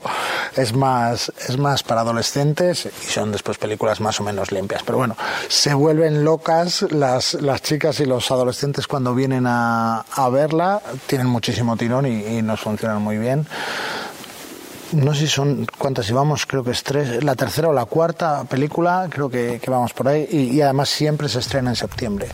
Esto, esto, además pasa mucho en la industria del cine, que cuando una película funciona y hay la segunda parte, se estrena. Apuesta sobre seguro. Apuesta sobre Mira, me ha sorprendido que ha cambiado Campeones. Campeones, la segunda parte no se estrenó en, en la época de la primera, que ha sido más en agosto. Bueno, puede ser porque hay una adaptación americana claro, que se va a estrenar a final de año, entonces dicen, bueno, para abrir boca o, o tenerlo todo no organizado, que eso también, no, también lo hace, también lo hace, sí, sí. Bueno, hablando de, de After, la película, bueno, en este caso el amor está ahí dudando, siempre, siempre hay dudas en After y, y, bueno, el protagonista lo que hace es ir a visitar a una exnovia que tuvo, algo así, para ver si se encontraba y, y veía que Atesa estaba totalmente enamorado. Porque necesita inspiración, porque tiene que continuar y escribiendo la y- esperando y, y no llega, y no llega y los compromisos están para cumplirlos. Y, y, bueno, pues de eso va la película. Ya los, los aficionados a, a esta saga saben perfectamente de qué va, que, que se pasa un buen rato. Yo he visto, no sé si todas, pero he visto varias y pasé un buen rato eh, sin ser adolescente, por desgracia. Entonces, bueno, seguro que, que a la gente que, que le gusta lo van a pasar bien. El otro gran estreno de la semana, podríamos decir, al menos el que huele a blockbuster, ¿no? a, apuesta segura, y que además, por así decirlo, también viene de una saga, es eh, Misterio en Venecia, que es una nueva entrega en la que es protagonista Hércules Poirot, eh, en este caso, en estos últimos tiempos al menos, interpretado por Kenneth Branagh, que también dirige, pero lo estamos comentando, que es una película un poco más oscura, incluso rozando el terror por momentos. Tiene ahí una parte de, de terror. El misterio no, como lleva más allá. La película yo creo que tiene muy buena pinta. Bueno, ya eh, las otras películas que hizo Kenneth Branagh de Asesinato en el Orient Express, Muerte en el Nilo, creo que estaban súper bien. A mí me gustaron bastante. Y además esta película, yo estuve, bueno, yo voy en junio, todos los junios hay una feria en Barcelona de cine, Cine Europe se, se llama, y estuve en la presentación de, de Disney, porque es de Disney, y vino él a presentarnos la, la película, vamos, una presentación bastante larga y, y te habla de todos los entresijos de la película, de, y bueno, ya tenía muy buena pinta, decía eso, que ahora se ha metido un poco el terror en, la película, pero pero son películas que gustan muchísimo, tienen muchísimo tirón y, y la, el cine más iba a decir más serio, más de Más calidad, adulto, más adulto. Sí, bueno, oye, After ya tenemos a los jóvenes que la puedan ver, pues hay que tener cine para los adultos. Claro, y continúa un poco, eh, obviamente, presentes todos los elementos clásicos típicos de las novelas de Agatha Christie y, y que al final también se ven reflejados, obviamente, en las películas. Es verdad eso, efectivamente, que incidiendo en el terror, pero como suele ocurrir, de nuevo, con reparto estelar con muchos rostros conocidos, eh, poniendo a prueba a don Hércules Poirot a ver si es capaz de desentrañar el misterio. Y bueno, pues yo diría que es apuesta segura porque Agatha Christie, ¿cuántas adaptaciones ha tenido? Y yo creo que todas eh, han tenido... han tenido Todas han éxito. tenido éxito y nosotros en teatro, que ha habido varias veces que ha venido, hemos, hemos tenido representaciones de Agatha Christie, han funcionado muy muy bien. Cuando decías lo del elenco, que antes hablábamos de Grey, el señor Grey participa en, en esta película y hablando de Kenneth Branagh, bueno, eh, Belfast tiene un, Oscar por el, por guion de Belfast y después como curiosidades, Kenneth Branagh en las últimas películas de, Nolan ha trabajado en todas también. O sea que ha hecho muchísimas películas interesantes como director, también las ha hecho como actor. Entonces todo apunta a que es una gran película y, seguro que la gente lo pasa bien si la. Vienen a continuación las, vamos a decir así, apuestas españolas eh, que llegan de estreno a la cartelera Todos los nombres de Dios. Bueno, Luis Tosar, para empezar. Podemos pasar, a, podemos pasar a la siguiente película. Luis Tosar, ya, ya sabes lo que es. Bueno, vamos a empezar creo que por la dirección. Daniel Carpasolo hizo 100 años, 100 años de perdón, una de las películas que triunfó tanto en taquilla como en premios y en, y en alabanzas a la crítica, que funcionó muy muy bien. Y en este caso Luis Tosar es un taxista que, que, que está en el aeropuerto dejando a, a un pasajero y es- hay unas explosiones en el, en el aeropuerto. Y lo que le hacen es uno de los terroristas le, le coge de rehén. Él sale a ayudar, pues, pues, pues como probablemente haría cualquiera, ¿no? Que ve esa situación y ve salir a gente desamparada, perdida, ¿no? Por el impacto de... Y resulta que a quien ayuda es efectivamente, es uno de los tres terroristas, si no recuerdo mal, que, que han perpetrado esos atentados. Han explotado dos bombas, pero claro, el tercer terrorista, la tercera bomba, y ahí empieza el periplo de Luis Tosar, que, que cada vez se mete en una. como lo hace. Bueno, oye, tiene Peor que, el anterior. tiene que vez. ser así. Ya sabes que además suele hacer de malo o, o de policía o de... Bueno, este, este caso está ahí metido, metido en el lío. Bueno, una película, lo hablábamos la semana pasada, que los trailers que se están haciendo en España se están haciendo muy bien. A mí me encanta ver la Gran Vía vacía. Yo que voy habitualmente a Madrid, me llama muchísimo la atención. Estaba pensando en eso, en que tiene una imagen muy poderosa la película. Y, y no lo digo solo por esa imagen concreta, pero es verdad que, que uno lo ve y, y llama la atención. Y de hecho se comenta en Son- la película. son No películas. podemos permitirnos esta imagen, ¿no? Sí, sí, sí, sí. Entonces, bueno, le acompaña Inma Cuesta, que ya sabes... Como la que va intentando resolver todo, todo este misterio y sobre todo intentando atrapar a- al eslabón perdido de esa célula O terrorista. sea, que estamos hablando de dos de los mejores actores españoles, tanto en premios, bueno, Luis Tosar que tiene de todos, y Inma Cuesta ha estado nominada varias veces a, a los Goya. Entonces, Acción. acción, película también, volvemos a repetir, para los, los mayores, los martes de 65 años, que tienen un precio más barato. Y también se programan este tipo de películas para, para que haya variedad, porque vienen, ya se co- hay costumbre, entonces ya vienen todos los martes. Y, bueno, creo que esta semana, con los estrenos que estamos teniendo, son, son películas bastante potentes. Sonrío, pero la verdad que la película que viene a continuación invita poco a sonreír. Es otra película española que lleva por título El Cuco y que, ostras, está mal rollo. O sea, es, es intercambio de casas, eh, que esto es algo que, que últimamente sí que se hace bastante, ¿no? Eh, En este caso, pues una pareja alemana que se intercambia con una pareja española cuya, cuya mujer, que es eh, Belén Cuesta, que no me salía, está embarazada, además en la parte final del embarazo, entonces hacen el intercambio. ¿no? Entonces nosotros nos vamos a vuestra casa en Alemania. Las vacaciones este año vamos a hacer algo diferente. Venga, va por- vamos a experimentar. Oye, que está muy bien probar cosas nuevas. Pero yo después de ver... Yo iba a decir, ni de haber visto la película, después de ver el tráiler, a mí ya no me convence. El, el tráiler, además, lo bueno que tiene, a mí no me gusta mucho que desgranen las, las películas, ¿no? Y lo bueno que tiene es eso, que no desgrana mucho, aunque sí sabes que, Que algo hay. que se complica, que es así. Es lo que decíamos también con Muerte a Venecia, ¿no? Que hay un toque también un poco de terror, hay un poco de thriller, eh, eh, pues, pues en este caso es, es lo mismo. Hablando de Belén Cuesta, Goya en 2020 por La Trinchera Infinita, quien no haya visto La Trinchera Infinita, que la vea, porque a mí me encantó.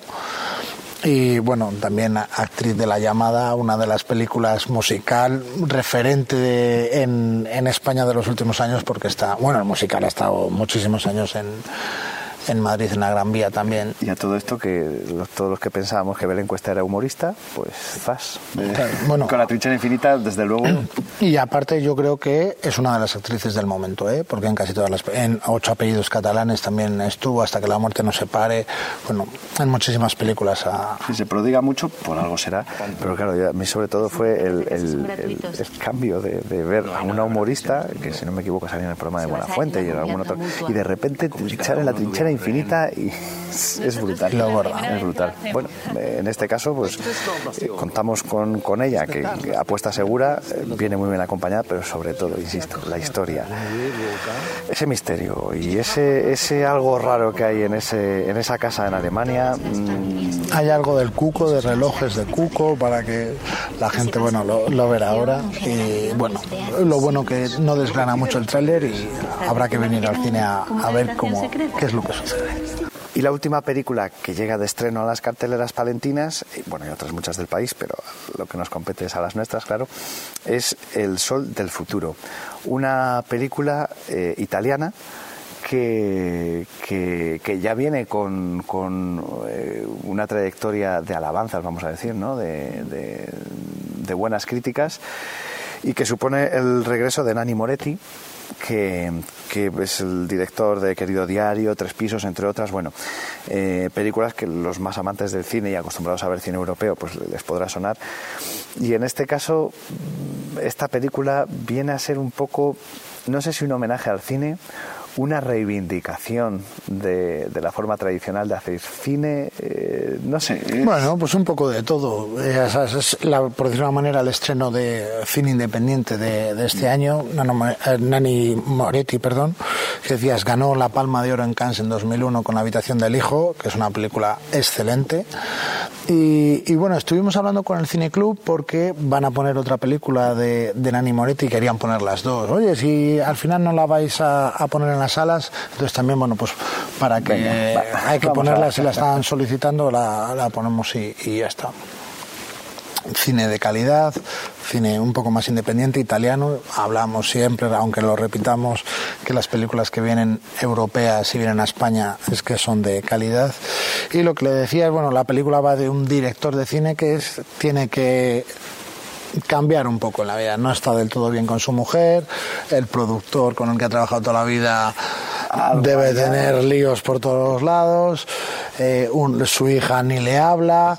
Entonces él llega un momento que dice, tengo que, tengo que igual darle una vuelta a mi vida y, y a ver qué, qué hacemos. Y en eso va la película, con un poco de drama, un poco de humor. Bueno, quien conozca a Moretti seguro que sabe de que- que esto lo sabe hacer bien. que quién sabe si hasta cierto punto puede ser un reflejo en parte, no, no- ni mucho menos una autobiografía, pero que pueda haber ciertos eh, eh, detalles de su vida que haya volcado en, en esta historia, porque, porque la verdad que, que decir, hay, hay mucho guiño a la actualidad ¿no? y, a, y a cómo se ha ido transformando el, el cine ¿no? y La vida, claro. y, y efectivamente y la vida entonces bueno pues es la adaptación de, de alguien que lleva toda la vida funcionando de una manera y, y de repente se da cuenta que en un punto concreto algo falla no Eh, Hay cosas que no funcionan Hay, además, bueno, mira, hablábamos antes de Nolan. Nolan siempre dijo que sus películas, eh, lo hemos comentado, que se tenían que ver en un cine. Bueno, y además pienso que el cine solo es esto. Lo otro es ver una película en, otro sitio, ¿no? Eh, y yo creo que también viene un poco, también en la película, un poco de crítica a eso. ¿sabes? El, el cine tiene que ser en pantalla grande, sin móviles, sin nadie que te moleste, pendiente de la pantalla y, disfrutando de, de, algo que, bueno, claro, yo qué voy a decir, para mí es Yo cuando estoy en el cine, bueno, pues eso, no pienso ni en mis problemas ni, ni en mis cosas de trabajo, muchas veces el móvil le dejo fuera para que ni, ni vibre y, y estar solo pendiente de pasar un buen rato. O sea, tienen, es una muy buena opción que, que, pueden tomar por esta película y esa forma de ver cine, decir, a la antigua usanza y sobre todo centrándonos en la película y no en tantas otras cosas que nos distraen. Y han venido unos cuantos estrenos, pero ya saben que no solo hay cine en el Ortega, espectáculos en este mes de septiembre, eh, Martita Sea. Eh, el legado del león. El legado del león, después, bueno. Y más humor con. Más humor con Ángel Martín, que lo llevamos mucho anunciado. Y hace, bueno, la semana pasada que pusimos a la venta a Goyo Jiménez con su nuevo espectáculo, que hablábamos, ¿será algo contra. hablando de los americanos? Seguro. Si no, tiene que haber algo. Entonces, bueno, este septiembre va con humor y con un espectáculo para, para los más pequeños de la casa, para que se entretengan y, y, puedan venir a pasar un buen rato. Es dar opciones, en definitiva, que la gente tenga una excusa para salir de casa y en este caso venir al, al teatro a disfrutar de, de, buena cultura y de buenos espectáculos. Javi, muchas gracias como siempre. Gracias a vosotros.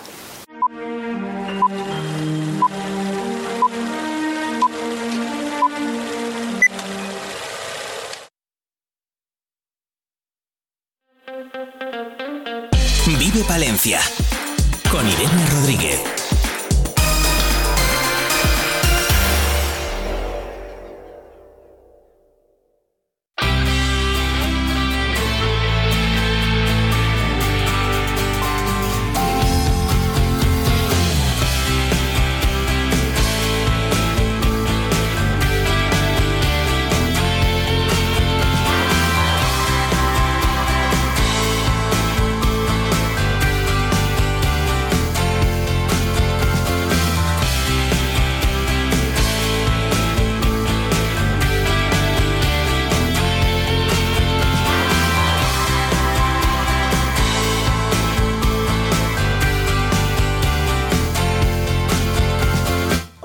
Y 35 minutos de la mañana. Seguimos en directo en la 90.1 de la FM Palentina y toca saludar ahora a los vecinos de Astudillo porque ayer eh, pues vivieron el pistoletazo de salida de sus ferias y fiestas de la Santa Cruz que eh, bueno tuvieron como eh, embajador de lujo a su atleta más internacional, a Oscar Usillos, que nos está escuchando ya desde su pueblo. Eh, Oscar, ¿cómo estás? Buenos días.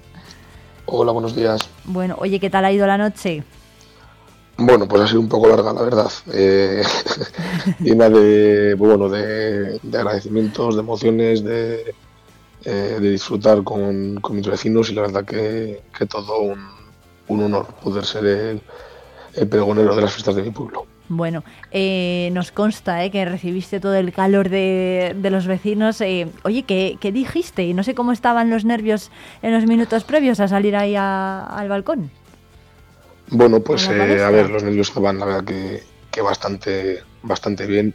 Porque, bueno, a ver, puedo estar acostumbrado al final a, a hablar delante de, del público o a hablar delante de la, de la televisión y de la gente pero sí que es verdad que eh, delante de, de, todo mi pueblo, pues es, igual puede ser un poco más complicado y puedes tener un poco más de respeto. Y bueno, eh, también sí que es verdad que me puse un, un poco nervioso por, bueno, por, la presentación que me hizo el, eh, lo que viene siendo el tronero o el presentador, eh, que fue Alfonsito, un, un, vecino del pueblo, y bueno, eh, que me cantó una canción y, y, la verdad que ahí sí que, que me estaba poniendo un poco nervioso, pero la verdad que, que yo creo que fue un un pregón emotivo, un pregón eh, pues una persona eh, como yo joven y, sobre todo pues bueno eh, lo que dije que era de agradecimiento a todas esas personas que al final pues están conmigo día a día y que, y que han colaborado pues en, en mi vida diaria pues en el pueblo. Bueno, de hecho, eh, Alfonso, ¿no? Ese vecino que comentas te, te, cantó esta canción, la que estabas diciendo, que la tenemos, ¿eh, Oscar? No te vayas a pensar que no la teníamos.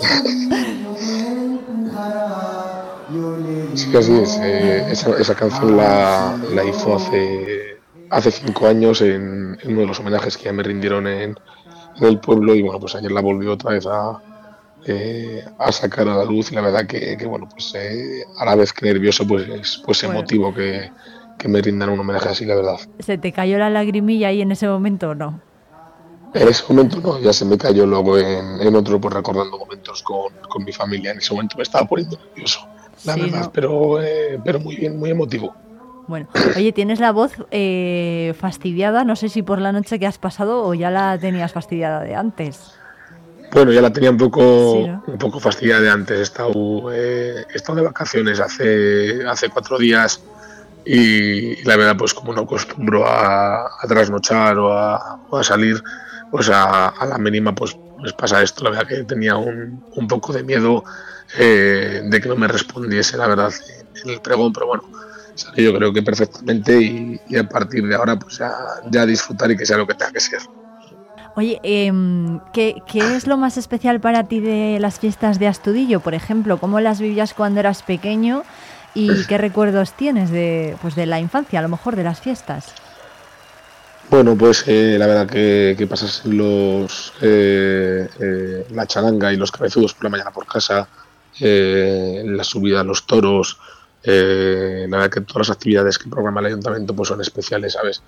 Yo sí que siempre he dicho, siempre, pues, ah, y más ahora, he hecho en falta pues eh, lo que ha sido toda la vida el, toro del pueblo, el toro maromao, ¿sabes? Ahora ya eh, por la nueva ley pues no puede salir como, como lo hemos sacado toda la vida, sale de forma diferente. Sí que es verdad que, eh, que a día de hoy pues mm, con mi trabajo pues no podría al final eh, ayudar a contribuir a, correrlo. la verdad que lo echo de menos porque era una, una tradición y algo que me gustaba muchísimo, la verdad. Bueno, eh, se busca una alternativa, el pueblo se involucra con ello, la verdad, y, se hace todo lo posible pues porque sea, sea lo más parecido. Es una de las cosas que desde pequeño, la verdad, que, siempre he intentado eh, disfrutar al 100%. Bueno, hay mucha actividad estos días en el pueblo. ¿De quién te has acordado tú anoche, por ejemplo?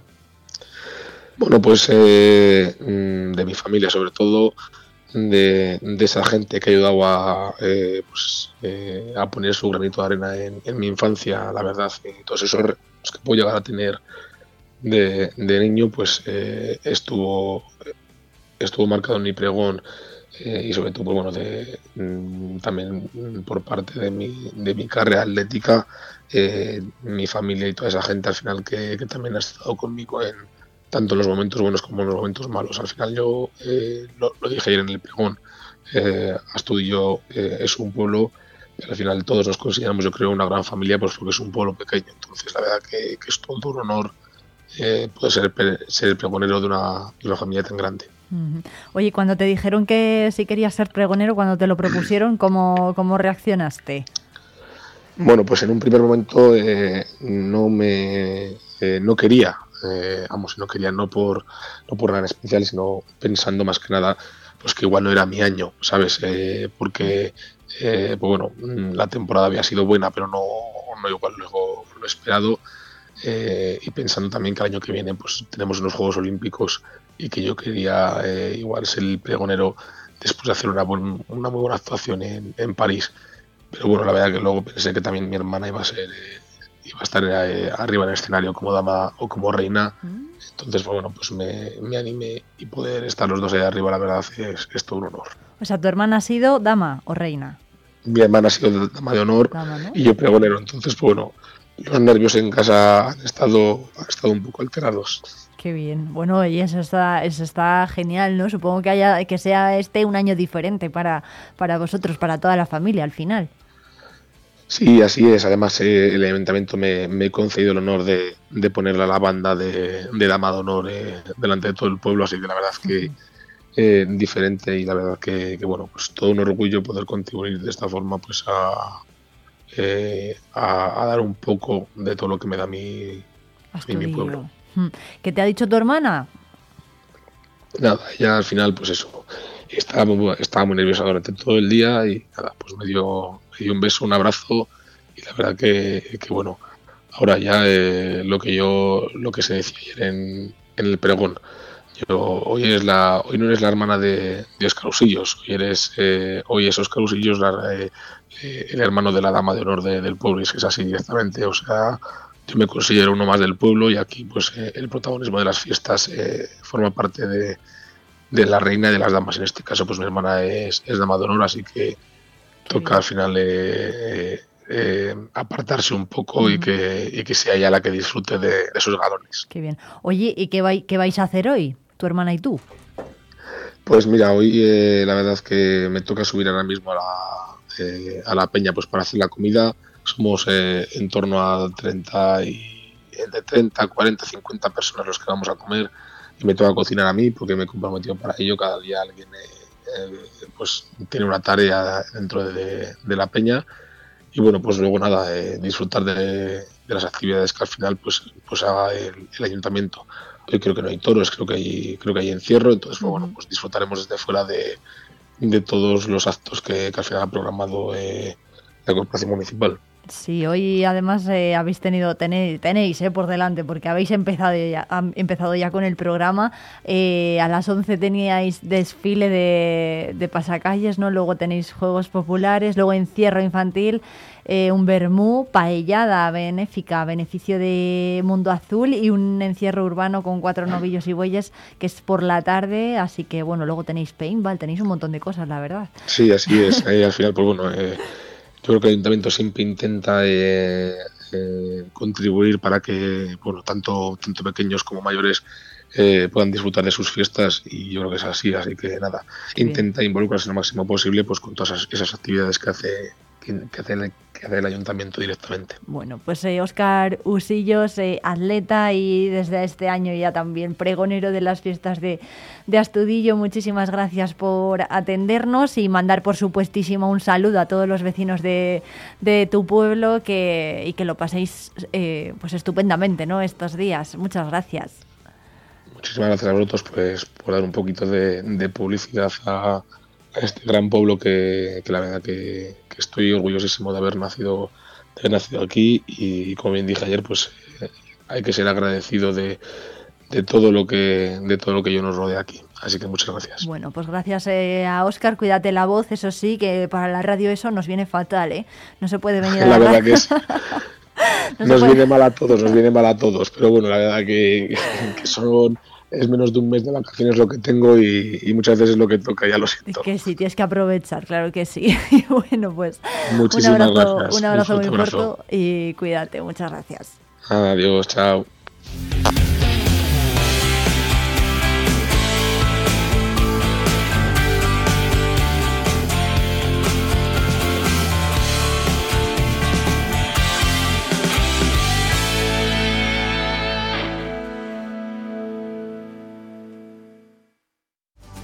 En Lubricantes Lomar no somos vendedores de aceite, somos asesores de lubricantes. Acude a profesionales. Un buen asesoramiento te asegura que tu vehículo dure más años, recorra más kilómetros y tenga menos averías. Para conseguirlo, entra en Lubricantes Lomar. Dinos qué coche tienes y te diremos qué lubricante necesitas. Sibial, referente en suministros industriales para Palencia y provincia. Todo en herramienta manual eléctrica y de corte, rodamientos, compresores, maletines o ropa laboral, entre otros. Aunque sabemos que nuestra mejor herramienta es la atención incansable para todos nuestros clientes. Riesgo Metal, tu taller de carpintería metálica, aluminio y hierro. También automatismos de puertas. Riesgo Metal, en calle de los Bordadores 20, Valencia. Vive la magia del cine con Cines Ortega y Avenida. Busca tu peli favorita y disfruta a lo grande en nuestras salas totalmente renovadas. Recuerda que los mayores de 65 años los martes tienen entrada a 2 euros. Los miércoles, el día del espectador, podrás hacerlo por 4,50 euros y si quieres celebrar tu cumpleaños con nosotros, disfruta del pack película, palomitas y bebida por 8,95 por persona. La magia del cine te espera en Cines Ortega y Avenida. ¿Te lo vas a perder? Ampudia te invita los días 23 y 24 de septiembre a su fascinante mercado barroco. Una cita repleta de historia, una vuelta al pasado con todo lujo de detalles. Esta fiesta estará aderezada con buena música, vistosos desfiles de época, infinidad de stands, degustaciones, talleres, música folk, danza y paloteo y muchas sorpresas más. Mercado Barroco de Ampudia. No te lo puedes perder. Vive Palencia con Irene Rodríguez.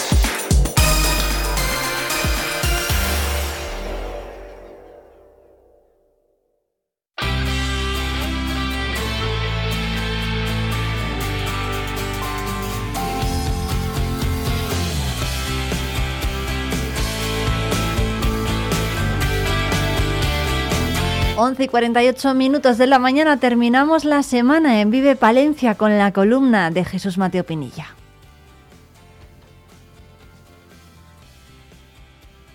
Llegados a este punto, toca escuchar la columna de Jesús Mateo Pinilla.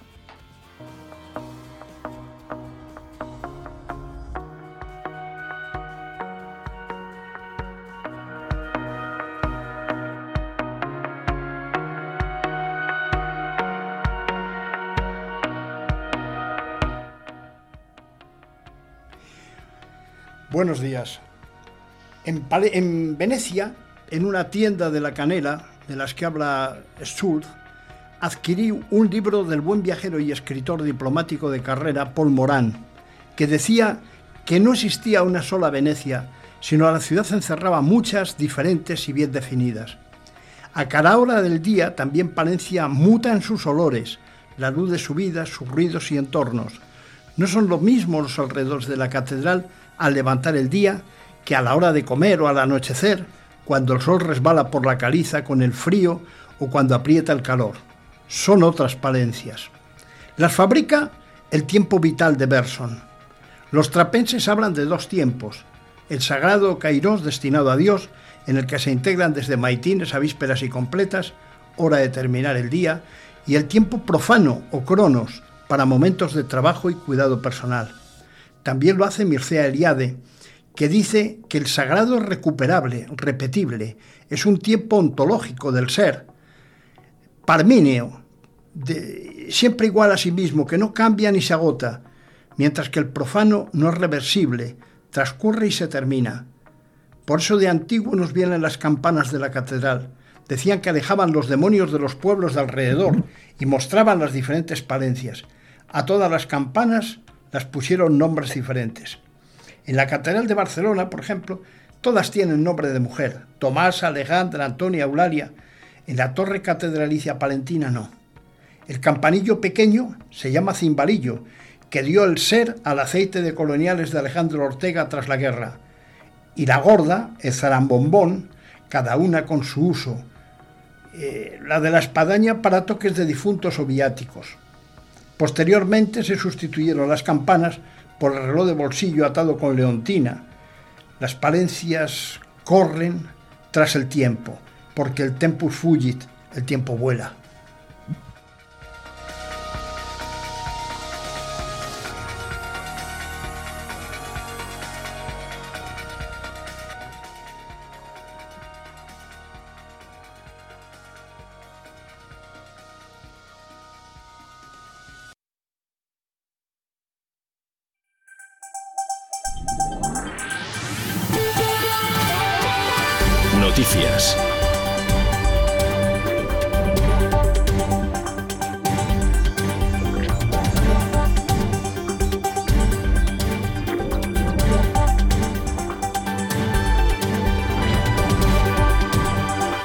51 minutos, momento para actualizar toda la información local y provincial y eh, adelantar algunos de los contenidos que van a poder ver a partir de las 2 en punto en la 8 Palencia en el informativo de esta casa. Para ello está con nosotros ya Álvaro Lantada, jefe de informativos de, de la tele, de la 8. ¿Qué tal? Buenos días. ¿Qué tal? Buenos días, Irene. Bueno, pues estupendamente, ya acariciando el fin de semana. Acariciando el fin de semana, ¿eh?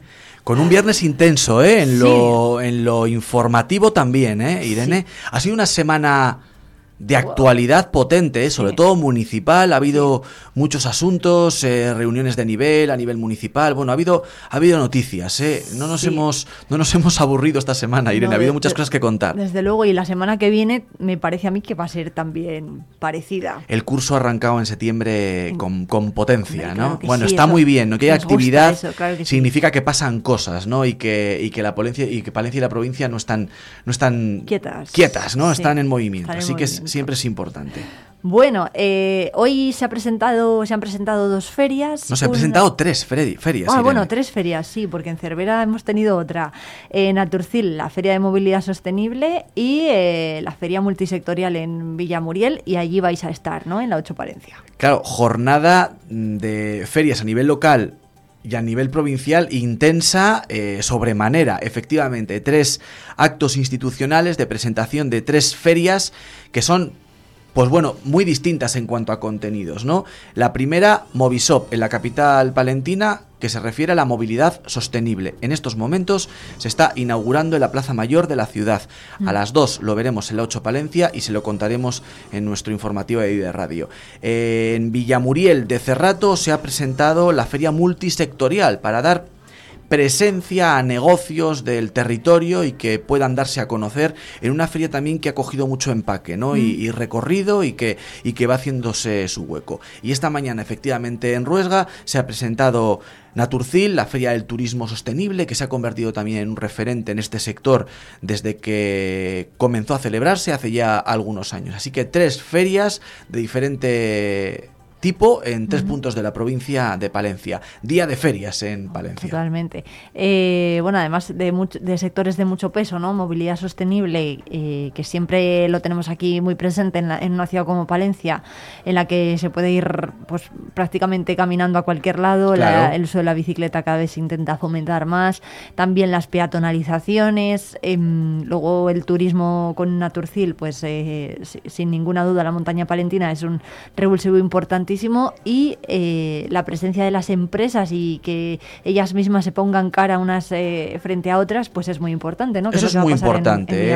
¿eh? Yo creo Mm. que el, el- lo que ha hecho Villamuriel de Cerrato eh, durante todos estos años con esta feria multisectorial merece al menos un reconocimiento porque proporcionar a, a- a todos esos autónomos que tengan un escaparate para, para darse a conocer es importante.